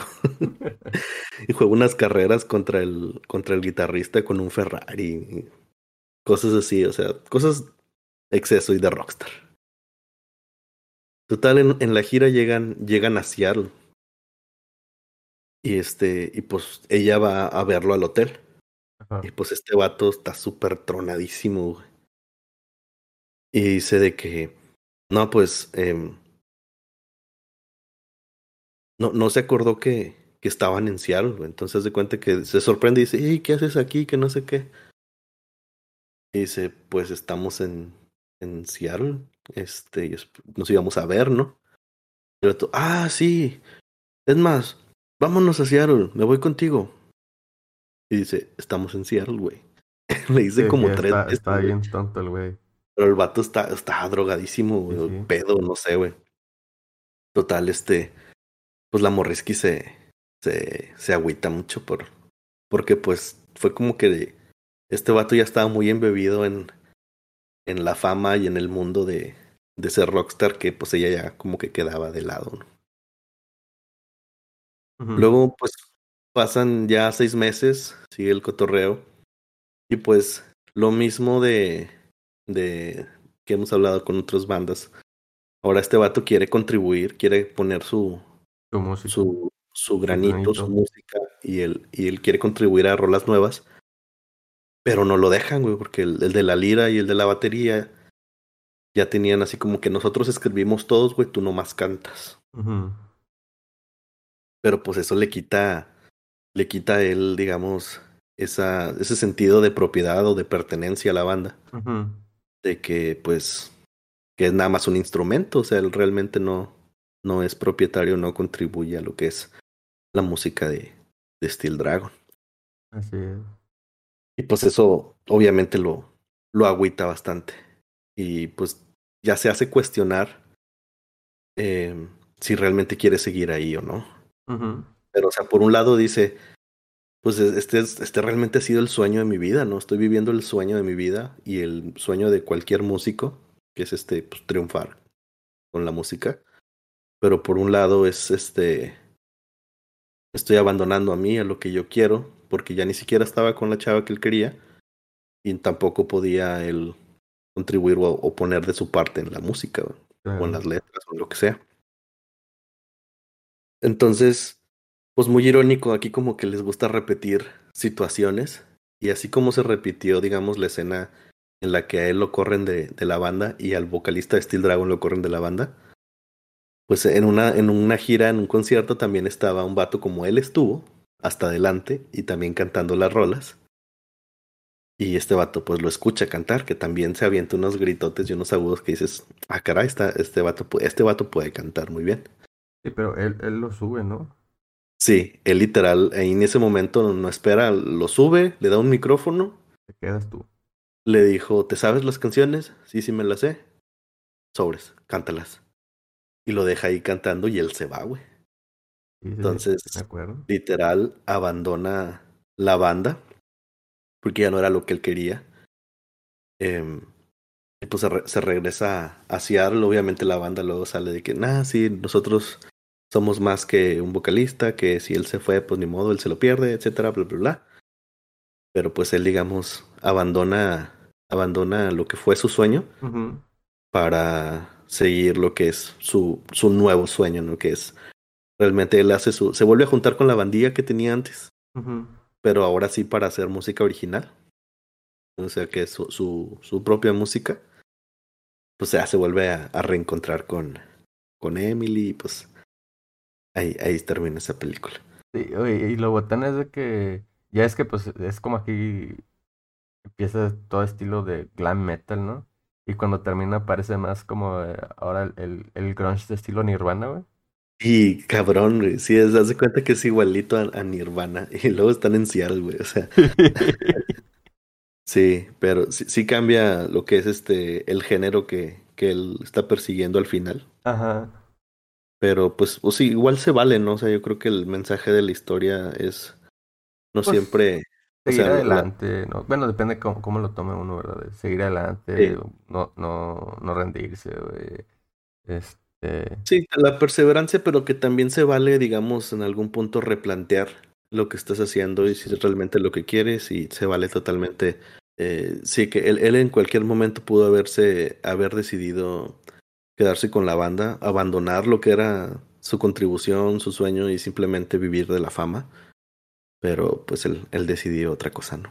También tuvo por ahí una plática con el manager, que como que lo ayuda a tomar la decisión porque digamos, no una decisión fácil. Estás viviendo lo que, lo que, lo que en el pasado fue tu sueño, em, pero que pues ya, ya no tiene sentido en, este momento. Sí, fíjate que en estas recuerdo que el manager no era, disculpa por decir esto, como que una persona basura, porque muchas veces te ponen en ese tipo de, de películas que el manager es medio gacho, ¿no? Medio malo.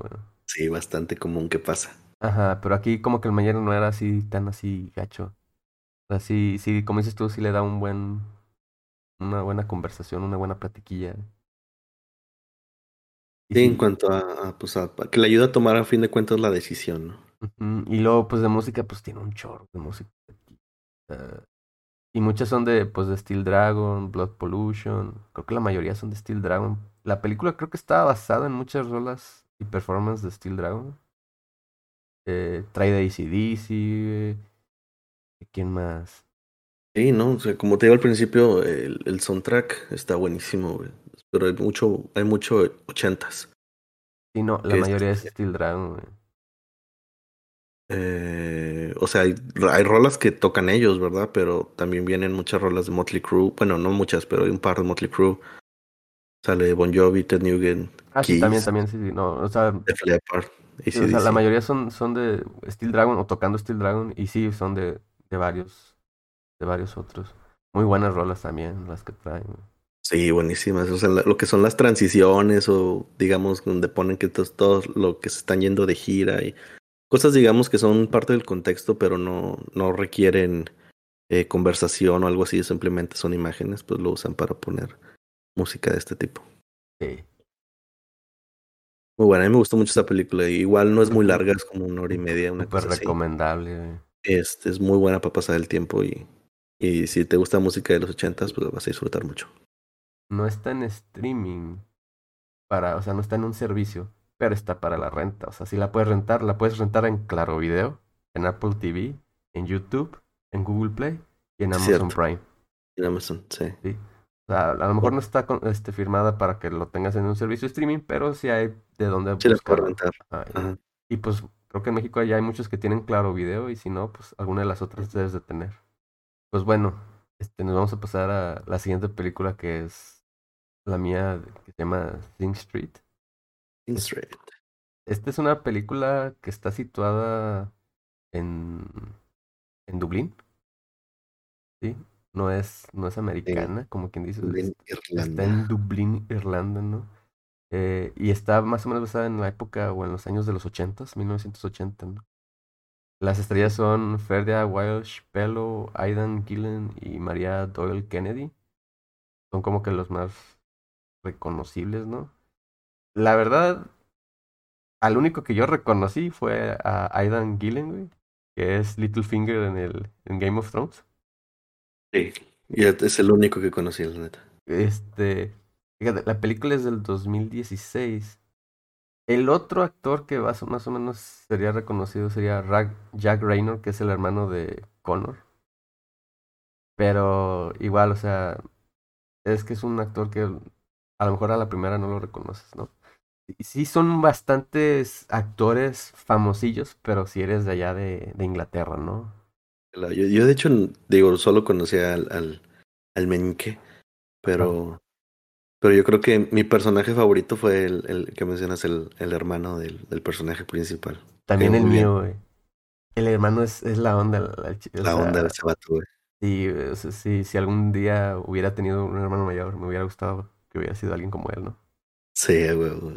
Eh, bueno, y pues la película es, es drama, comedia también, de un grupo musical.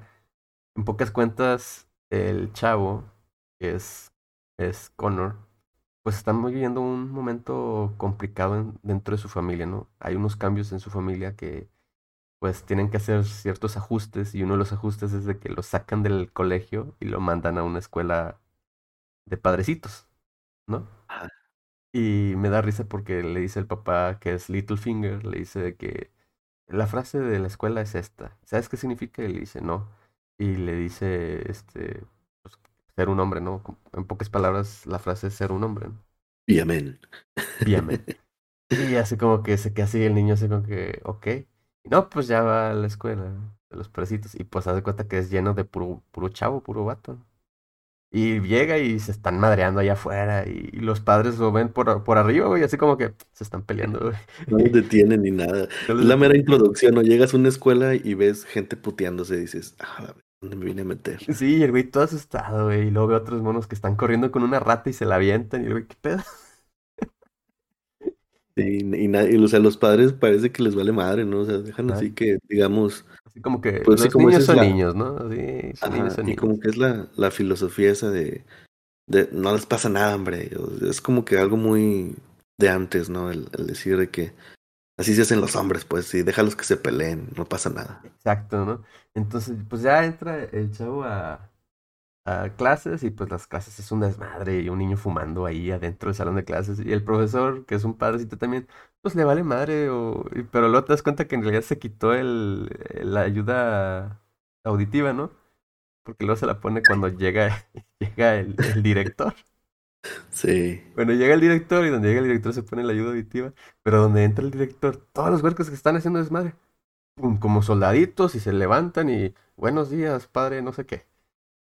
Eh, es luego es que a ese sí lo respetan porque ese güey agarra putazos a los estudiantes, güey. Sí, sí, pe- pero te quedas tú y, y, y tiene la cara fea el, el Don Wycherley, que es el que hace el, el, el papel del hermano Baxter, se llama hermano Baxter, güey. Hermano Baxter, ajá. Y pues le habla al Connor de que, a ver, tú, ven para acá, tus zapatos, es como que son cafés. Dice, sí. Que tus papás no te dieron que tenían que ser negros y dice, pues no tengo negros. Y le dice, pues la segunda vez que va a la escuela, otra vez le vuelve a decir, ¿qué onda con tus zapatos? Entonces que le dije a mi mamá y no hay dinero para eso. Bueno, si te gustan tanto sus, zapatos, me los dejas aquí. Y lo manda descalzo, güey. Calzo, así de güey. Los puedes recoger todos los días a las 4 ya que te vayas de Güey, y cuando estaba viendo esto así, me, me estaba acordando de muchas cosas que me pasaban cuando, cuando estaba en, en la secundaria. Así como que dices tú, pues, son incoherencias, ¿no? Sí, que dices, o sea, qué chingados va a afectar, güey, pero como que tratan de tener una disciplina y que te forzan a seguir las reglas que Sí, ellos ponen. Sí, hay cosas que podrían, o sea, entiendo lo de la disciplina, güey, pero a veces dices tú así como que, güey, como que hay límites, ¿no? Pero Sí, no, bueno, y sobre todo que no es como que no quiera, güey, o sea, es gente que No podía. tenían dinero, güey, para comprar otros zapatos. Aunque desde el principio yo dije, pues, bueno, una chinola no está tan cara, güey. O sea, píntalos de negro y ya, güey. Bueno, al final eso Bueno. pasa, güey. Al final es lo que hace, sí. güey. Pero lo hace de una forma bastante rebelde, como quien dice, ¿no? Este, Sí. pero bueno, ya llegó un momento donde, pues, como en toda escuela y en toda, en toda película de adolescente no puede faltar el, el abusón, ¿no? El bully. Bully. Sí, Entonces claro. sale así un bully de que, oye, ¿quieres fumar? Y el chavo así como que, como que le quiere hacer entender, o sea, lo quiere así quitárselo y le dice primero que sí fuma, pero que ya se fumó uno, ¿no? Y se la hace de rodeo y le dice, como que lo va a putear, ¿no? Y se queda así como que le saca acá la, la resortera y le dice, No. baila, baila como marica. Y se le dice así, o sea, baila como marica. Y, y no te, esto, y el güey no se la cree y le dispara al foco y dice como que empieza a bailar. Si, tra- si traía una piedrita o algo, o sea, sí le podía pegar, güey, con Sí, esa sí. madre. Y pero luego se pasa así cuando le dice, quítate los pantalones y métete al baño. Y yo como ¿qué pedo? Cuando vi eso, Sigue bailando, pero bájate los pantalones a la verga, güey. y el güey es como que, no. Y se le queda así de que, no voy a hacer eso. O sea, ahí sí se le pone su al, al tú por tú y el güey se le queda así como que aguantándose y se sale, güey. Dices tú, este güey, qué pedo, está reprimido Pensé que ahí mismo le iba a reventar el hocico, güey, dije, no está reprimido algo. Y luego te enteras que, pues, también como todos, o sea, todos tienen problemas, ¿no? También él trae sus problemillas, ¿no? Sí, pues el, el, el bully también tiene una situación en la casa bastante deplorable y también a él lo tratan muy mal. O sea, a fin de cuentas, los niños repiten lo que tienen en sus casas, lo que ven. Sí, sí. Pues, es- así por eso es este vato, es así. Entonces llega una parte también donde están en la cafetería y pues le suelta un madrazo así, en, en pleno, así de que se paran, como que todos se paran, voltea el, el, el abusón a ver para todos lados y como que después de que volteó a ver para todos lados, fue como así como que en la cara fue, te chingaste, ¿no? Y pum, un madrazo en la cara. Simón. Y, y sale este personaje, un, un chavo pelirrojo que le dice, ¿la regaste tú? Y dice, ¿cómo que la regué yo? Y dice, sí, debiste haber seguido bailando. Ajá, y no te hubiera pasado nada. Dice, "Eh, ahora él te va a agarrar por todo el año, ¿no? Y dice, ¿tú cómo sabes? No, pues es que vivimos en el mismo complejo. Y se hacen como que amiguillos en ese momento y empiezan a hablar. Y van saliendo de la escuela.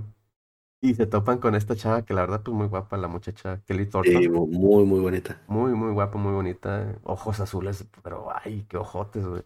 Y pues así como, así como dices tú muy bonita, pues el chavo la hechizó totalmente, ¿no? Y le dice, ¿qué onda con ella? Y dice, no, pues sale con uno, es un año mayor que ellos y que sale con otro, que tiene un novio con carro y no sé qué. Y el güey le dice así como que se anima y va, va a hablar con ella.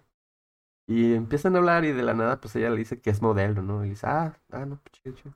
Y dice, no, pues yo tengo una banda y pues no, no, no sé si quieras, este, estamos buscando una modelo pues para que, para que actúe Nuestro en video. nuestro video, porque en esto están pasando de que es la era donde están empezando a tocar las bandas en video. Como, como hablamos en nuestros capítulos de los videoclips, es cuando empieza también MTV y todos estos videos y a promocionar eh, em, la música a través de los videos en los ochentas. Así es, porque el papá en, en una escena están viendo un video musical de Duran Duran Duran Duran, sí. y el hermano le está, está, pues, está platicando acá como que nivel alto de música de- sobre Duran Duran, de que inclusive los jueces están investigando si, o están decidiendo si son buenos o no. Le- le- lo que le dice al hermano y el hermano así como, como tonto, así de que, oh sí, mi hermano sabe un chorro, ¿no? Y mi hermano es la onda, ¿no? Porque sí se ve que, pues sí ve, sí ve a su hermano mayor como, como a su hermano mayor, pero también ve que no está tan bien su hermano mayor, o sea, ve las dos cosas, ¿no? Sí.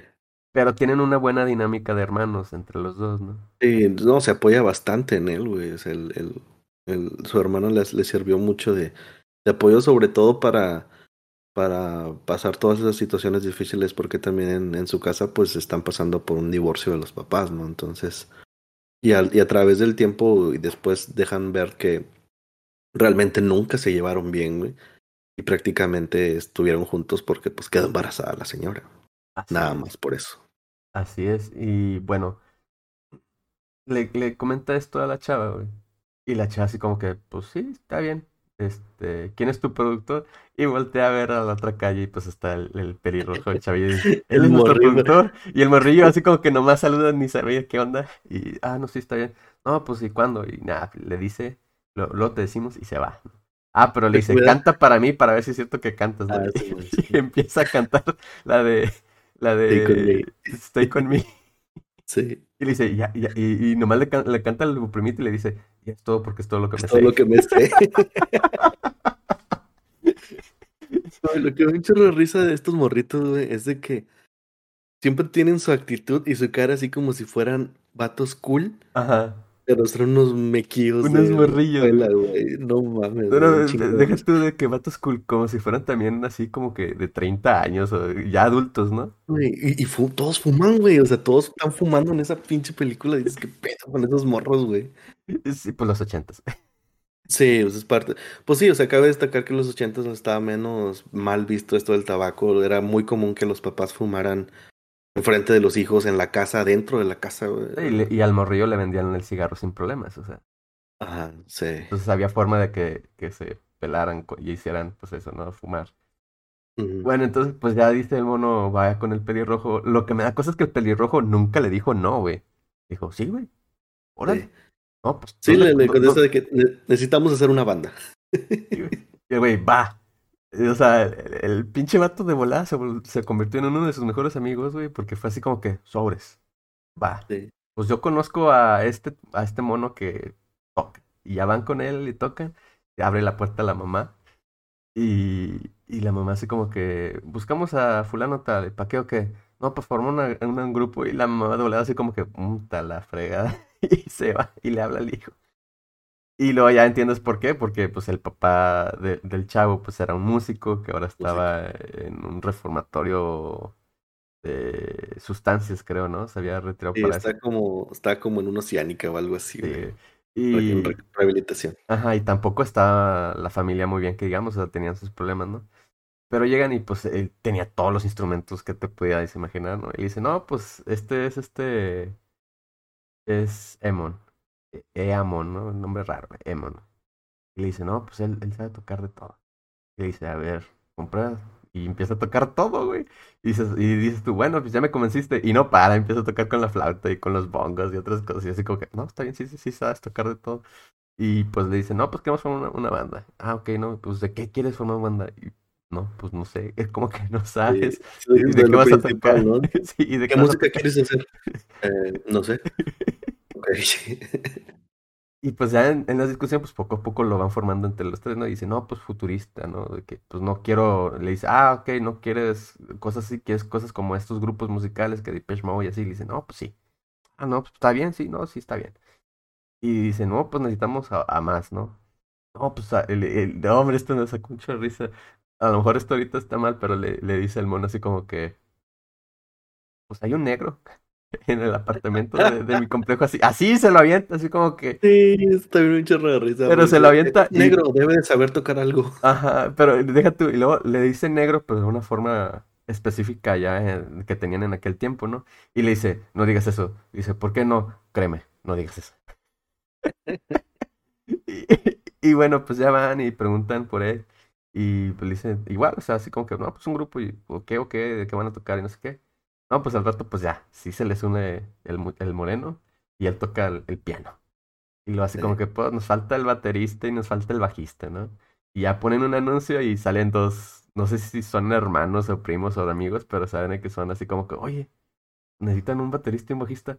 Y tú y yo somos baterista y bajista. Pero así todos bien sonsos, ¿no? De que, sí, esto es Sí. para nosotros, ¿no?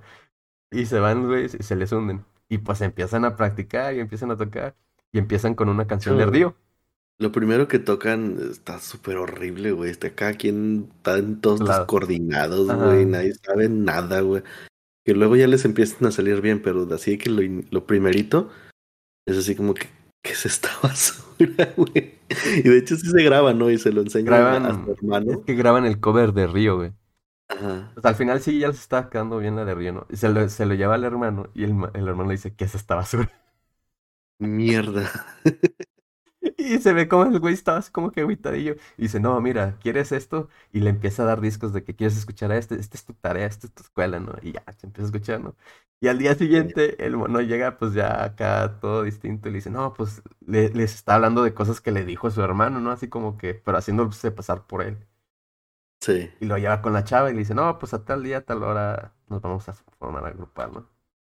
Y le, le dice, ah, está bien. Y luego ya va, y pues todos así como que, ¿por qué traes eso puesto y qué te vas a vestir? Yo no me voy a vestir así. Pues sí puede haber un, un, ¿qué, qué fue? Puede haber un, un mono vestido así, porque no puede haber un vaquero, ¿no? O así pues, Vaquero, ¿no? Pero le dice, esto no es Village People, come on. Sí, todos vestidos distintos, ¿no? Y llega la chava y le dice, no, pues necesitas maquillaje. Y todos se quedan como que, no, yo no voy a usar maquillaje. Yo no voy a hombre". poner maquillaje. Sí, dicen, pues es que el sol te va a reflejar y que no sé qué, y es pues para que se vea bien en la cámara. ¿Y quién es el encargado de maquillaje? Y así como que, nadie. dice, bueno, yo, yo los maquillo y la chingada. Y luego le dice, ¿quién es el camarógrafo? Y el mismo pelirrojo así que, soy yo. ¿Y no eras el manager? También soy el camarógrafo. Bien. Hay que y le dice, hay que reducir costos. Sí, literal, son unos morrillos con instrumentos en un callejón, güey. Ajá. Super sketchy. Ajá, y, y pues ya pasan otras cosillas, pero sí empiezan a grabar, güey. Y se ve cómo están desorganizados y poco a poco se empiezan a organizar y como que te ponen así un, pues un preview de su video finalizado cuando lo veía el hermano, ¿no? Y el hermano lo sigue motivando, le dice, no, pues ahora necesitas también escuchar a este y a este otro. Y después de eso llega el chavo a la escuela con los, con los zapatos ya pintados de negro, pero llega con un look y maquillado, güey. Ajá. Sí. Y Oh. pues todos así como que voltean a verlo, ¿no? Trash. Con los rayotes así bien. Sí, sobre todo que recuerdas que estás en una escuela de padres, ¿no? Ajá. Entonces llegas maquillado y con el pelo pintado, como que no te van a dejar. Ajá. Y luego te pasan la transición donde está en la escuela de arte y pues es una maestra de escuela de arte. Y la maestra nunca le dijo nada, así como que, ah, mira qué interesante. Y ese es tu, eso que, no, pues es mi banda. Y ese es tu novia. Y el güey, sí, es mi novia. Y la de que las está dibujando. Y le, le mandan llamar y ya va. Y pues el padre le dice, se sienta y le dice, no, ya traigo mis zapatos negros, mire. Y se los muestra. Y los pinté y no sé qué, ya no estoy rompiendo esto. Dice, no, pues lo del maquillaje. Y le dije, mire, chequé las reglas y no dicen que no pueda venir como vengo. Así se lo dice en la cara, así que pues entonces... las reglas no decían nada del maquillaje. Porque el, el padre le había dicho las reglas, ¿no? Dice, las reglas no vienen. Dice, no, pero te ves mal y que no sé qué, que él, eh, le dice, Dios te dio una cara muy bonita, mira, si quieres, ven-". cuando le dijo eso, me dije, yo, ah, caray, ¿qué, qué va a pasar Sí, aquí, güey, ya se pusieron muy misteriosos ahí. no, güey, y cuando le dice, puedes utilizar mi baño, y se mete al vato, y dije, a la madre, güey. Y como que lo que pensé yo, el, el, el actor o el performance que dio fue igual así como que, me pelo de aquí, güey. Y se Sí, va. no mames, güey. Y se va, y lo va caminando, y llega el padre y lo agarra y lo sancoronea, güey, y lo mete al baño, le abre el agua y hasta parece que lo está ahogando, güey. Se... Oh, o sea, me quedé así como que, órale, pero sí supongo que sí habrá habido personas así en aquel entonces, güey, ¿no?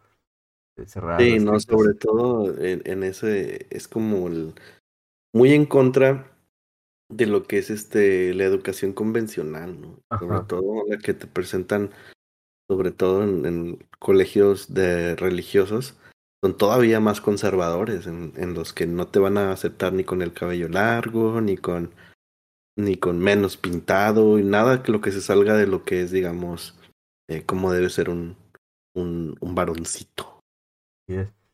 Entonces, pues pasa eso y pues te quedas así como que a lo mejor los papás van a ser problema, ¿no? Pero no, o sea, los papás están con su rollo de que se están, como hiciste tú, se están separando. Y llega un momento donde tienen una discusión muy fuerte, güey.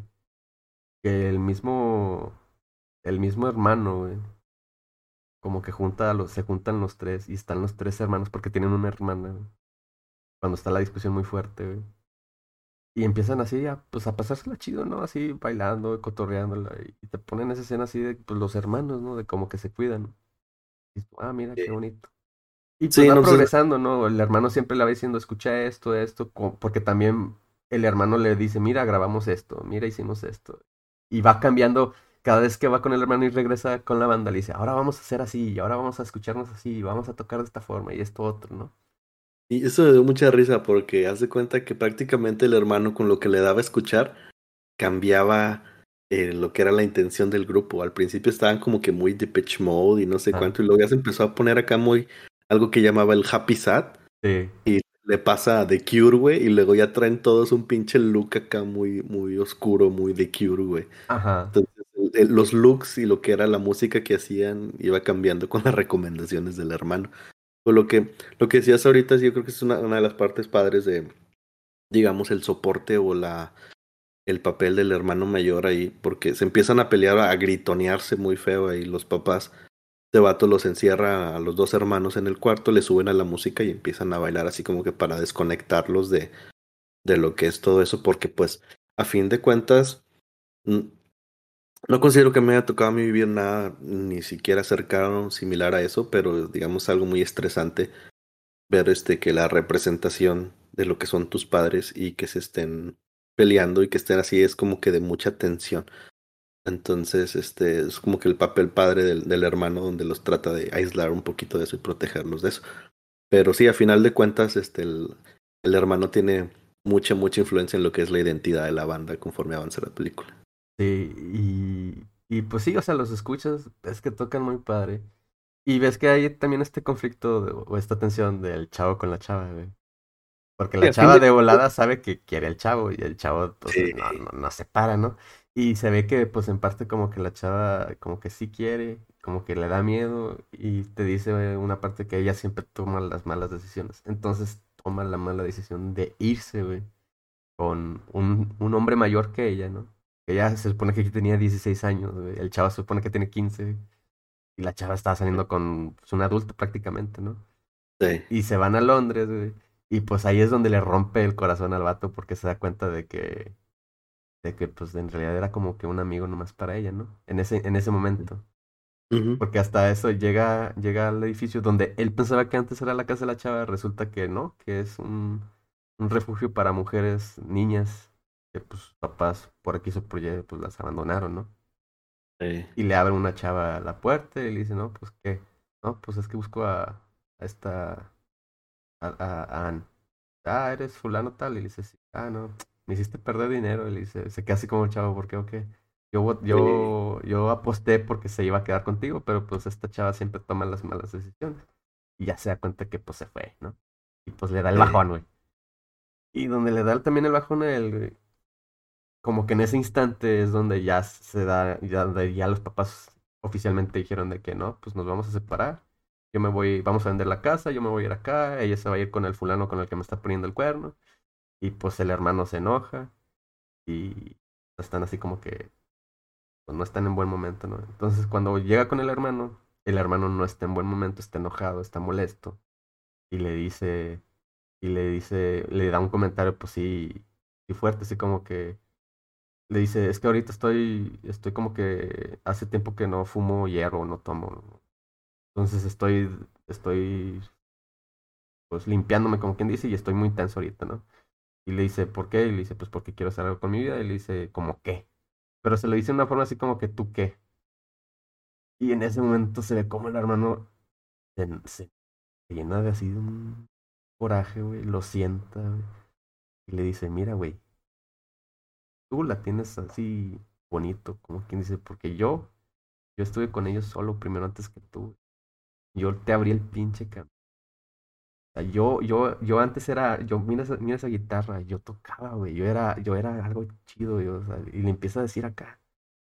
Y le dice, sin mí, o sea, tú qué onda, o sea, tú lo que viviste, lo viste bonito a comparación de lo que yo he vivido. Y te da a entender que el hermano se carga con este peso tan grande. Y pues sí, como que hay una pequeña separación entre ellos dos, ¿no? En ese momento. Sí, en ese momento, sí.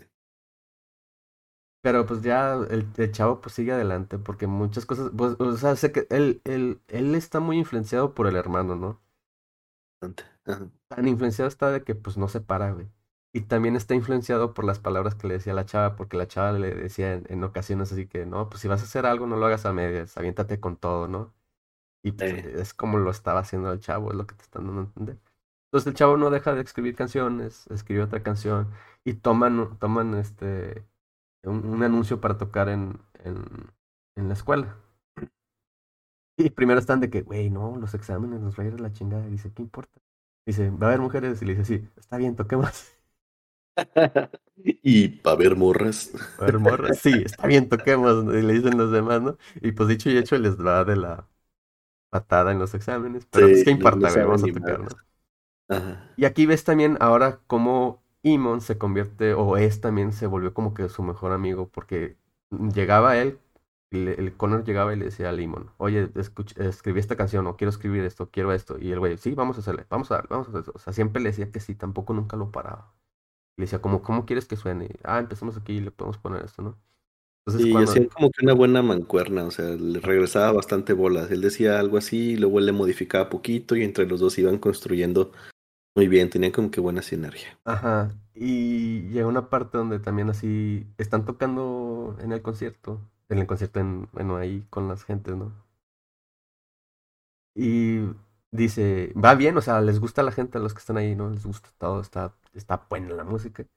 Y llega un momento donde dicen, bueno, pues vamos a, a tocar una, una canción lenta y todos, que no sé qué. Y el grupo le dice, ¿estás seguro que quieres una canción lenta? Y le dice, güey, estamos en, estamos en fuego, estamos acá chidos, poco les vamos a poner eso? Y voltea a verle a Limon y le dice, vamos a cantar canción lenta. Y Limon, vamos a cantar la canción lenta. O sea, lo, lo apoya, ¿no? Y le empieza Sí, lo apoya, se ve el apoyo ahí. Y pues es la canción que le escribió a la chava cuando se fue y regresó, porque regresa, porque se ve la chava, se da cuenta de que la regó y se quiso juntar otra vez con él y ahora el güey la mandó a volar. Sí, pues, le salió la dignidad al vato. Sí, le salió la dignidad. Pero yo pensé que la chava iba a llegar en el momento de su canción, güey, porque llega, pero ella no escucha la canción esa que le escribió. Te, lo hacen, te lo hacen pensar, ¿no? Porque hay un momento de fantasía, hay momentos de fantasía que tiene el chavo, ¿no? De cómo le gustaría que la vida hubiera sido. Cómo hubiera sido, ajá. Pero pues no, no son cosas así, ¿no? Y te ponen escenas así de estilo de uno, una escena de estilo de Michael Jackson que, salen con la navajita. Sí. En, en, su fantasía, ¿verdad? Sí, claro. Pero bueno, ya cuando están en, en el concierto tocando la balada lenta, pues te ponen así, pues el... Hay que ponerle, hay que prestarle atención a la, a la letra de la canción. Queda muy bien con lo que te está contando a través de la historia. Terminan y bueno, así como que, bueno, ya, borrón y cuenta nueva, se va para atrás regresa y ya sale, ha cambiado nomás con una playera negra y pantalones así negro todo. Y le dice, no, pues ahora vamos a tocar una canción rápida para que regresen. Y esta canción está dedicada al padre Baxter. Y de volada el padre, prende las luces y quítemelos, ¿no? Y quiten esos cabrones. y ya los chavos pues no dejan, no, no lo permiten. Y empieza, empiezan a tocar canciones, abre una maleta y aventa máscaras del padre Baxter. Para que todas las tengan puestas, ¿no? Y, y, y, la, y la canción está basada pues en el abuso del padre Baxter y sobre sus zapatos marrones. Sí, de que quién eres tú para decirme que el color de mis zapatos, o sea, que cosas así, dice. Sí, muy, muy bueno. Meramente eh, protesta, ¿no? En contra, en contra de lo rígido que es el padre. Así es. Y pues ahí es cuando llega ya la chava y lo ve y se empieza acá a volver pasa en la parte donde pues se van ellos dos, porque hay un momento donde está hablando Connor con Imon y están hablando de pues de quedarse ahí en, en Dublín o salirse a, a, Londres, ¿no? Y le dice Imon, deberías irte, güey. Escápate, güey. o sea, le dice, le dice Imon en la letra, ¿por qué la chava está así? Y le dice, no, pues porque no pudo ir allá. Y dice, ¿por qué no la llevas tú? Y güey, pues que está difícil. Y le dice, ¿qué importa? Escápate tú, güey hazte famoso, güey, saca dinero y regresas por nosotros. Y nos sacas, de, nos rescatas de este pozo. De este basurero. Y le dice, ¿sabes qué? Pues no es mala idea. Entonces, pues lo toma por su palabra, güey, porque cuando llega la chava al final, se ve que se van los dos a la casa y van con el hermano. Y le dice al hermano. Y el hermano, güey, o sea, después de que viste todos esos conflictos y apenas están como que componiéndose poco a poco, dice, sí, güey, te apoyo, yo te llevo, ¿no? Y lo lleva a la bahía y se van en un bote, ¿no? Y, y la verdad el despido, el despido que tienen así en el bote, sí, la verdad sí, sí te llega, o sea, está muy, muy, muy, muy bien relatado, muy bien contado. Ese amor fraternal que tenían entre ellos dos. Y el hermano mayor, como dijimos, cómo lo apoyó al chavo, o sea, la verdad sí fue bastante bueno, ¿no? Sí. Incluso, o sea, o sea, te quedas pensando y dices, patos, donde son un morro de 15 y una de 16 que viven en Irlanda, agarraron un barquito y se fueron a Londres, güey. Sí. O sea, y estás hablando de un barquito, literal, un barquititito, güey. Una lanchita, güey. Y, dice el vato, lo más probable es que se vayan a morir, pero no hay pedo, los apoyo. sí. Y luego ya como que cuando ve que pasan unas piedras así que dice, pues bueno, sí se, o sea, como que ve que no se, no se, arrepintieron, que sí se van a ir de verdad. Ajá. El vato así como que lo celebra, ¿no? Sí. De que el vato haya tenido el, el coraje de hacer eso. Oye, y lo celebra estilo como las películas de los 80, güey. Sí, Con sí, las manos sí. para arriba y sí, lo logré. sí. Ahí haciendo como que un, un pequeño baile de celebración. Entonces, no, no sé qué tan buena idea sea eso, porque digo, muchas cosas pueden salir mal, literal, pueden no llegar nunca. No sé qué tan lejos esté Irlanda de, de, de Londres, sé que no está pegado, pero y es un barco bastante chiquito. No sé si con la misma gasolina iban a llegar, etcétera, pero bueno, eso es cosa aparte, es una película, ¿no? Pero, Ajá. pero lo que es el mensaje, pues está, está padre, ¿no? De perseguir tus sueños, aunque pues están muy chavos. Así es. Y aunque esto, o sea, aunque es- relate que hay muchas cosas así como que ramas, tiene mucha, está lleno de comedia muy sutil. O sea, Sí, sí, sí, sí. y las actuaciones, la verdad sí me sorprendieron para ser muchachos muy buenos actores, niños, la verdad, jóvenes, adolescentes, que actuaron ahí, ¿no? Tanto el bully como el pelirrojillo, ese chiquillo, o sea, me pareció bastante bien, ¿no? Muy bien Sí. escrita, súper recomendable. Para verla sola, muy recomendable. Para verlo en familia, muy bonito. Y para verlo con tu pareja, pues mejor, yo creo, tal vez. Sí, sí, por la parte romántica de esta con, con la chava. También funciona. Pero sí, muy, muy buena película. Sí, sí la disfruté, la verdad. Este. Y igual también, pues, como es música ochentera, aunque no sea rock precisamente, este. Lo raya un poco, pero no precisamente. eh, sí, sí me gusta bastante la música que utilizaron. Y, y pues en general la historia está entretenida, está padre. Y, te digo, todos estos detallitos y, y las actuaciones de los niños pretendiendo ser cool dan mucha risa. Sí, no, muy, muy, muy recomendable. Pues estas son nuestras cuatro películas que les recomendamos ver sobre grupos musicales. Como habrán visto, a lo mejor o no recuerdan Airheads o no vieron Airhead ni Rockstar. Les pasó por el, por algún lado. Igual que Frank, o sea, y Sing Street, a lo mejor no las llegaron a ver.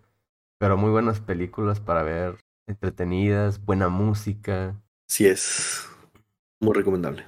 Bueno, y Sing Street la puedes ver en, en HBO Max. Si tienes suscripción, está en HBO Max para verla. Y si no tienes HBO Max de suscripción, puedes rentarla en YouTube, en Google Play y en Apple TV. Bueno, y si les gustó nuestro episodio de hoy, denos like y follow en YouTube. También nos pueden escuchar en Spotify, Amazon Music, Google Podcast, Buzzsprout. Síganos en Twitter, arroba Casa Desierto. Hasta luego. Nos vemos. Hasta luego.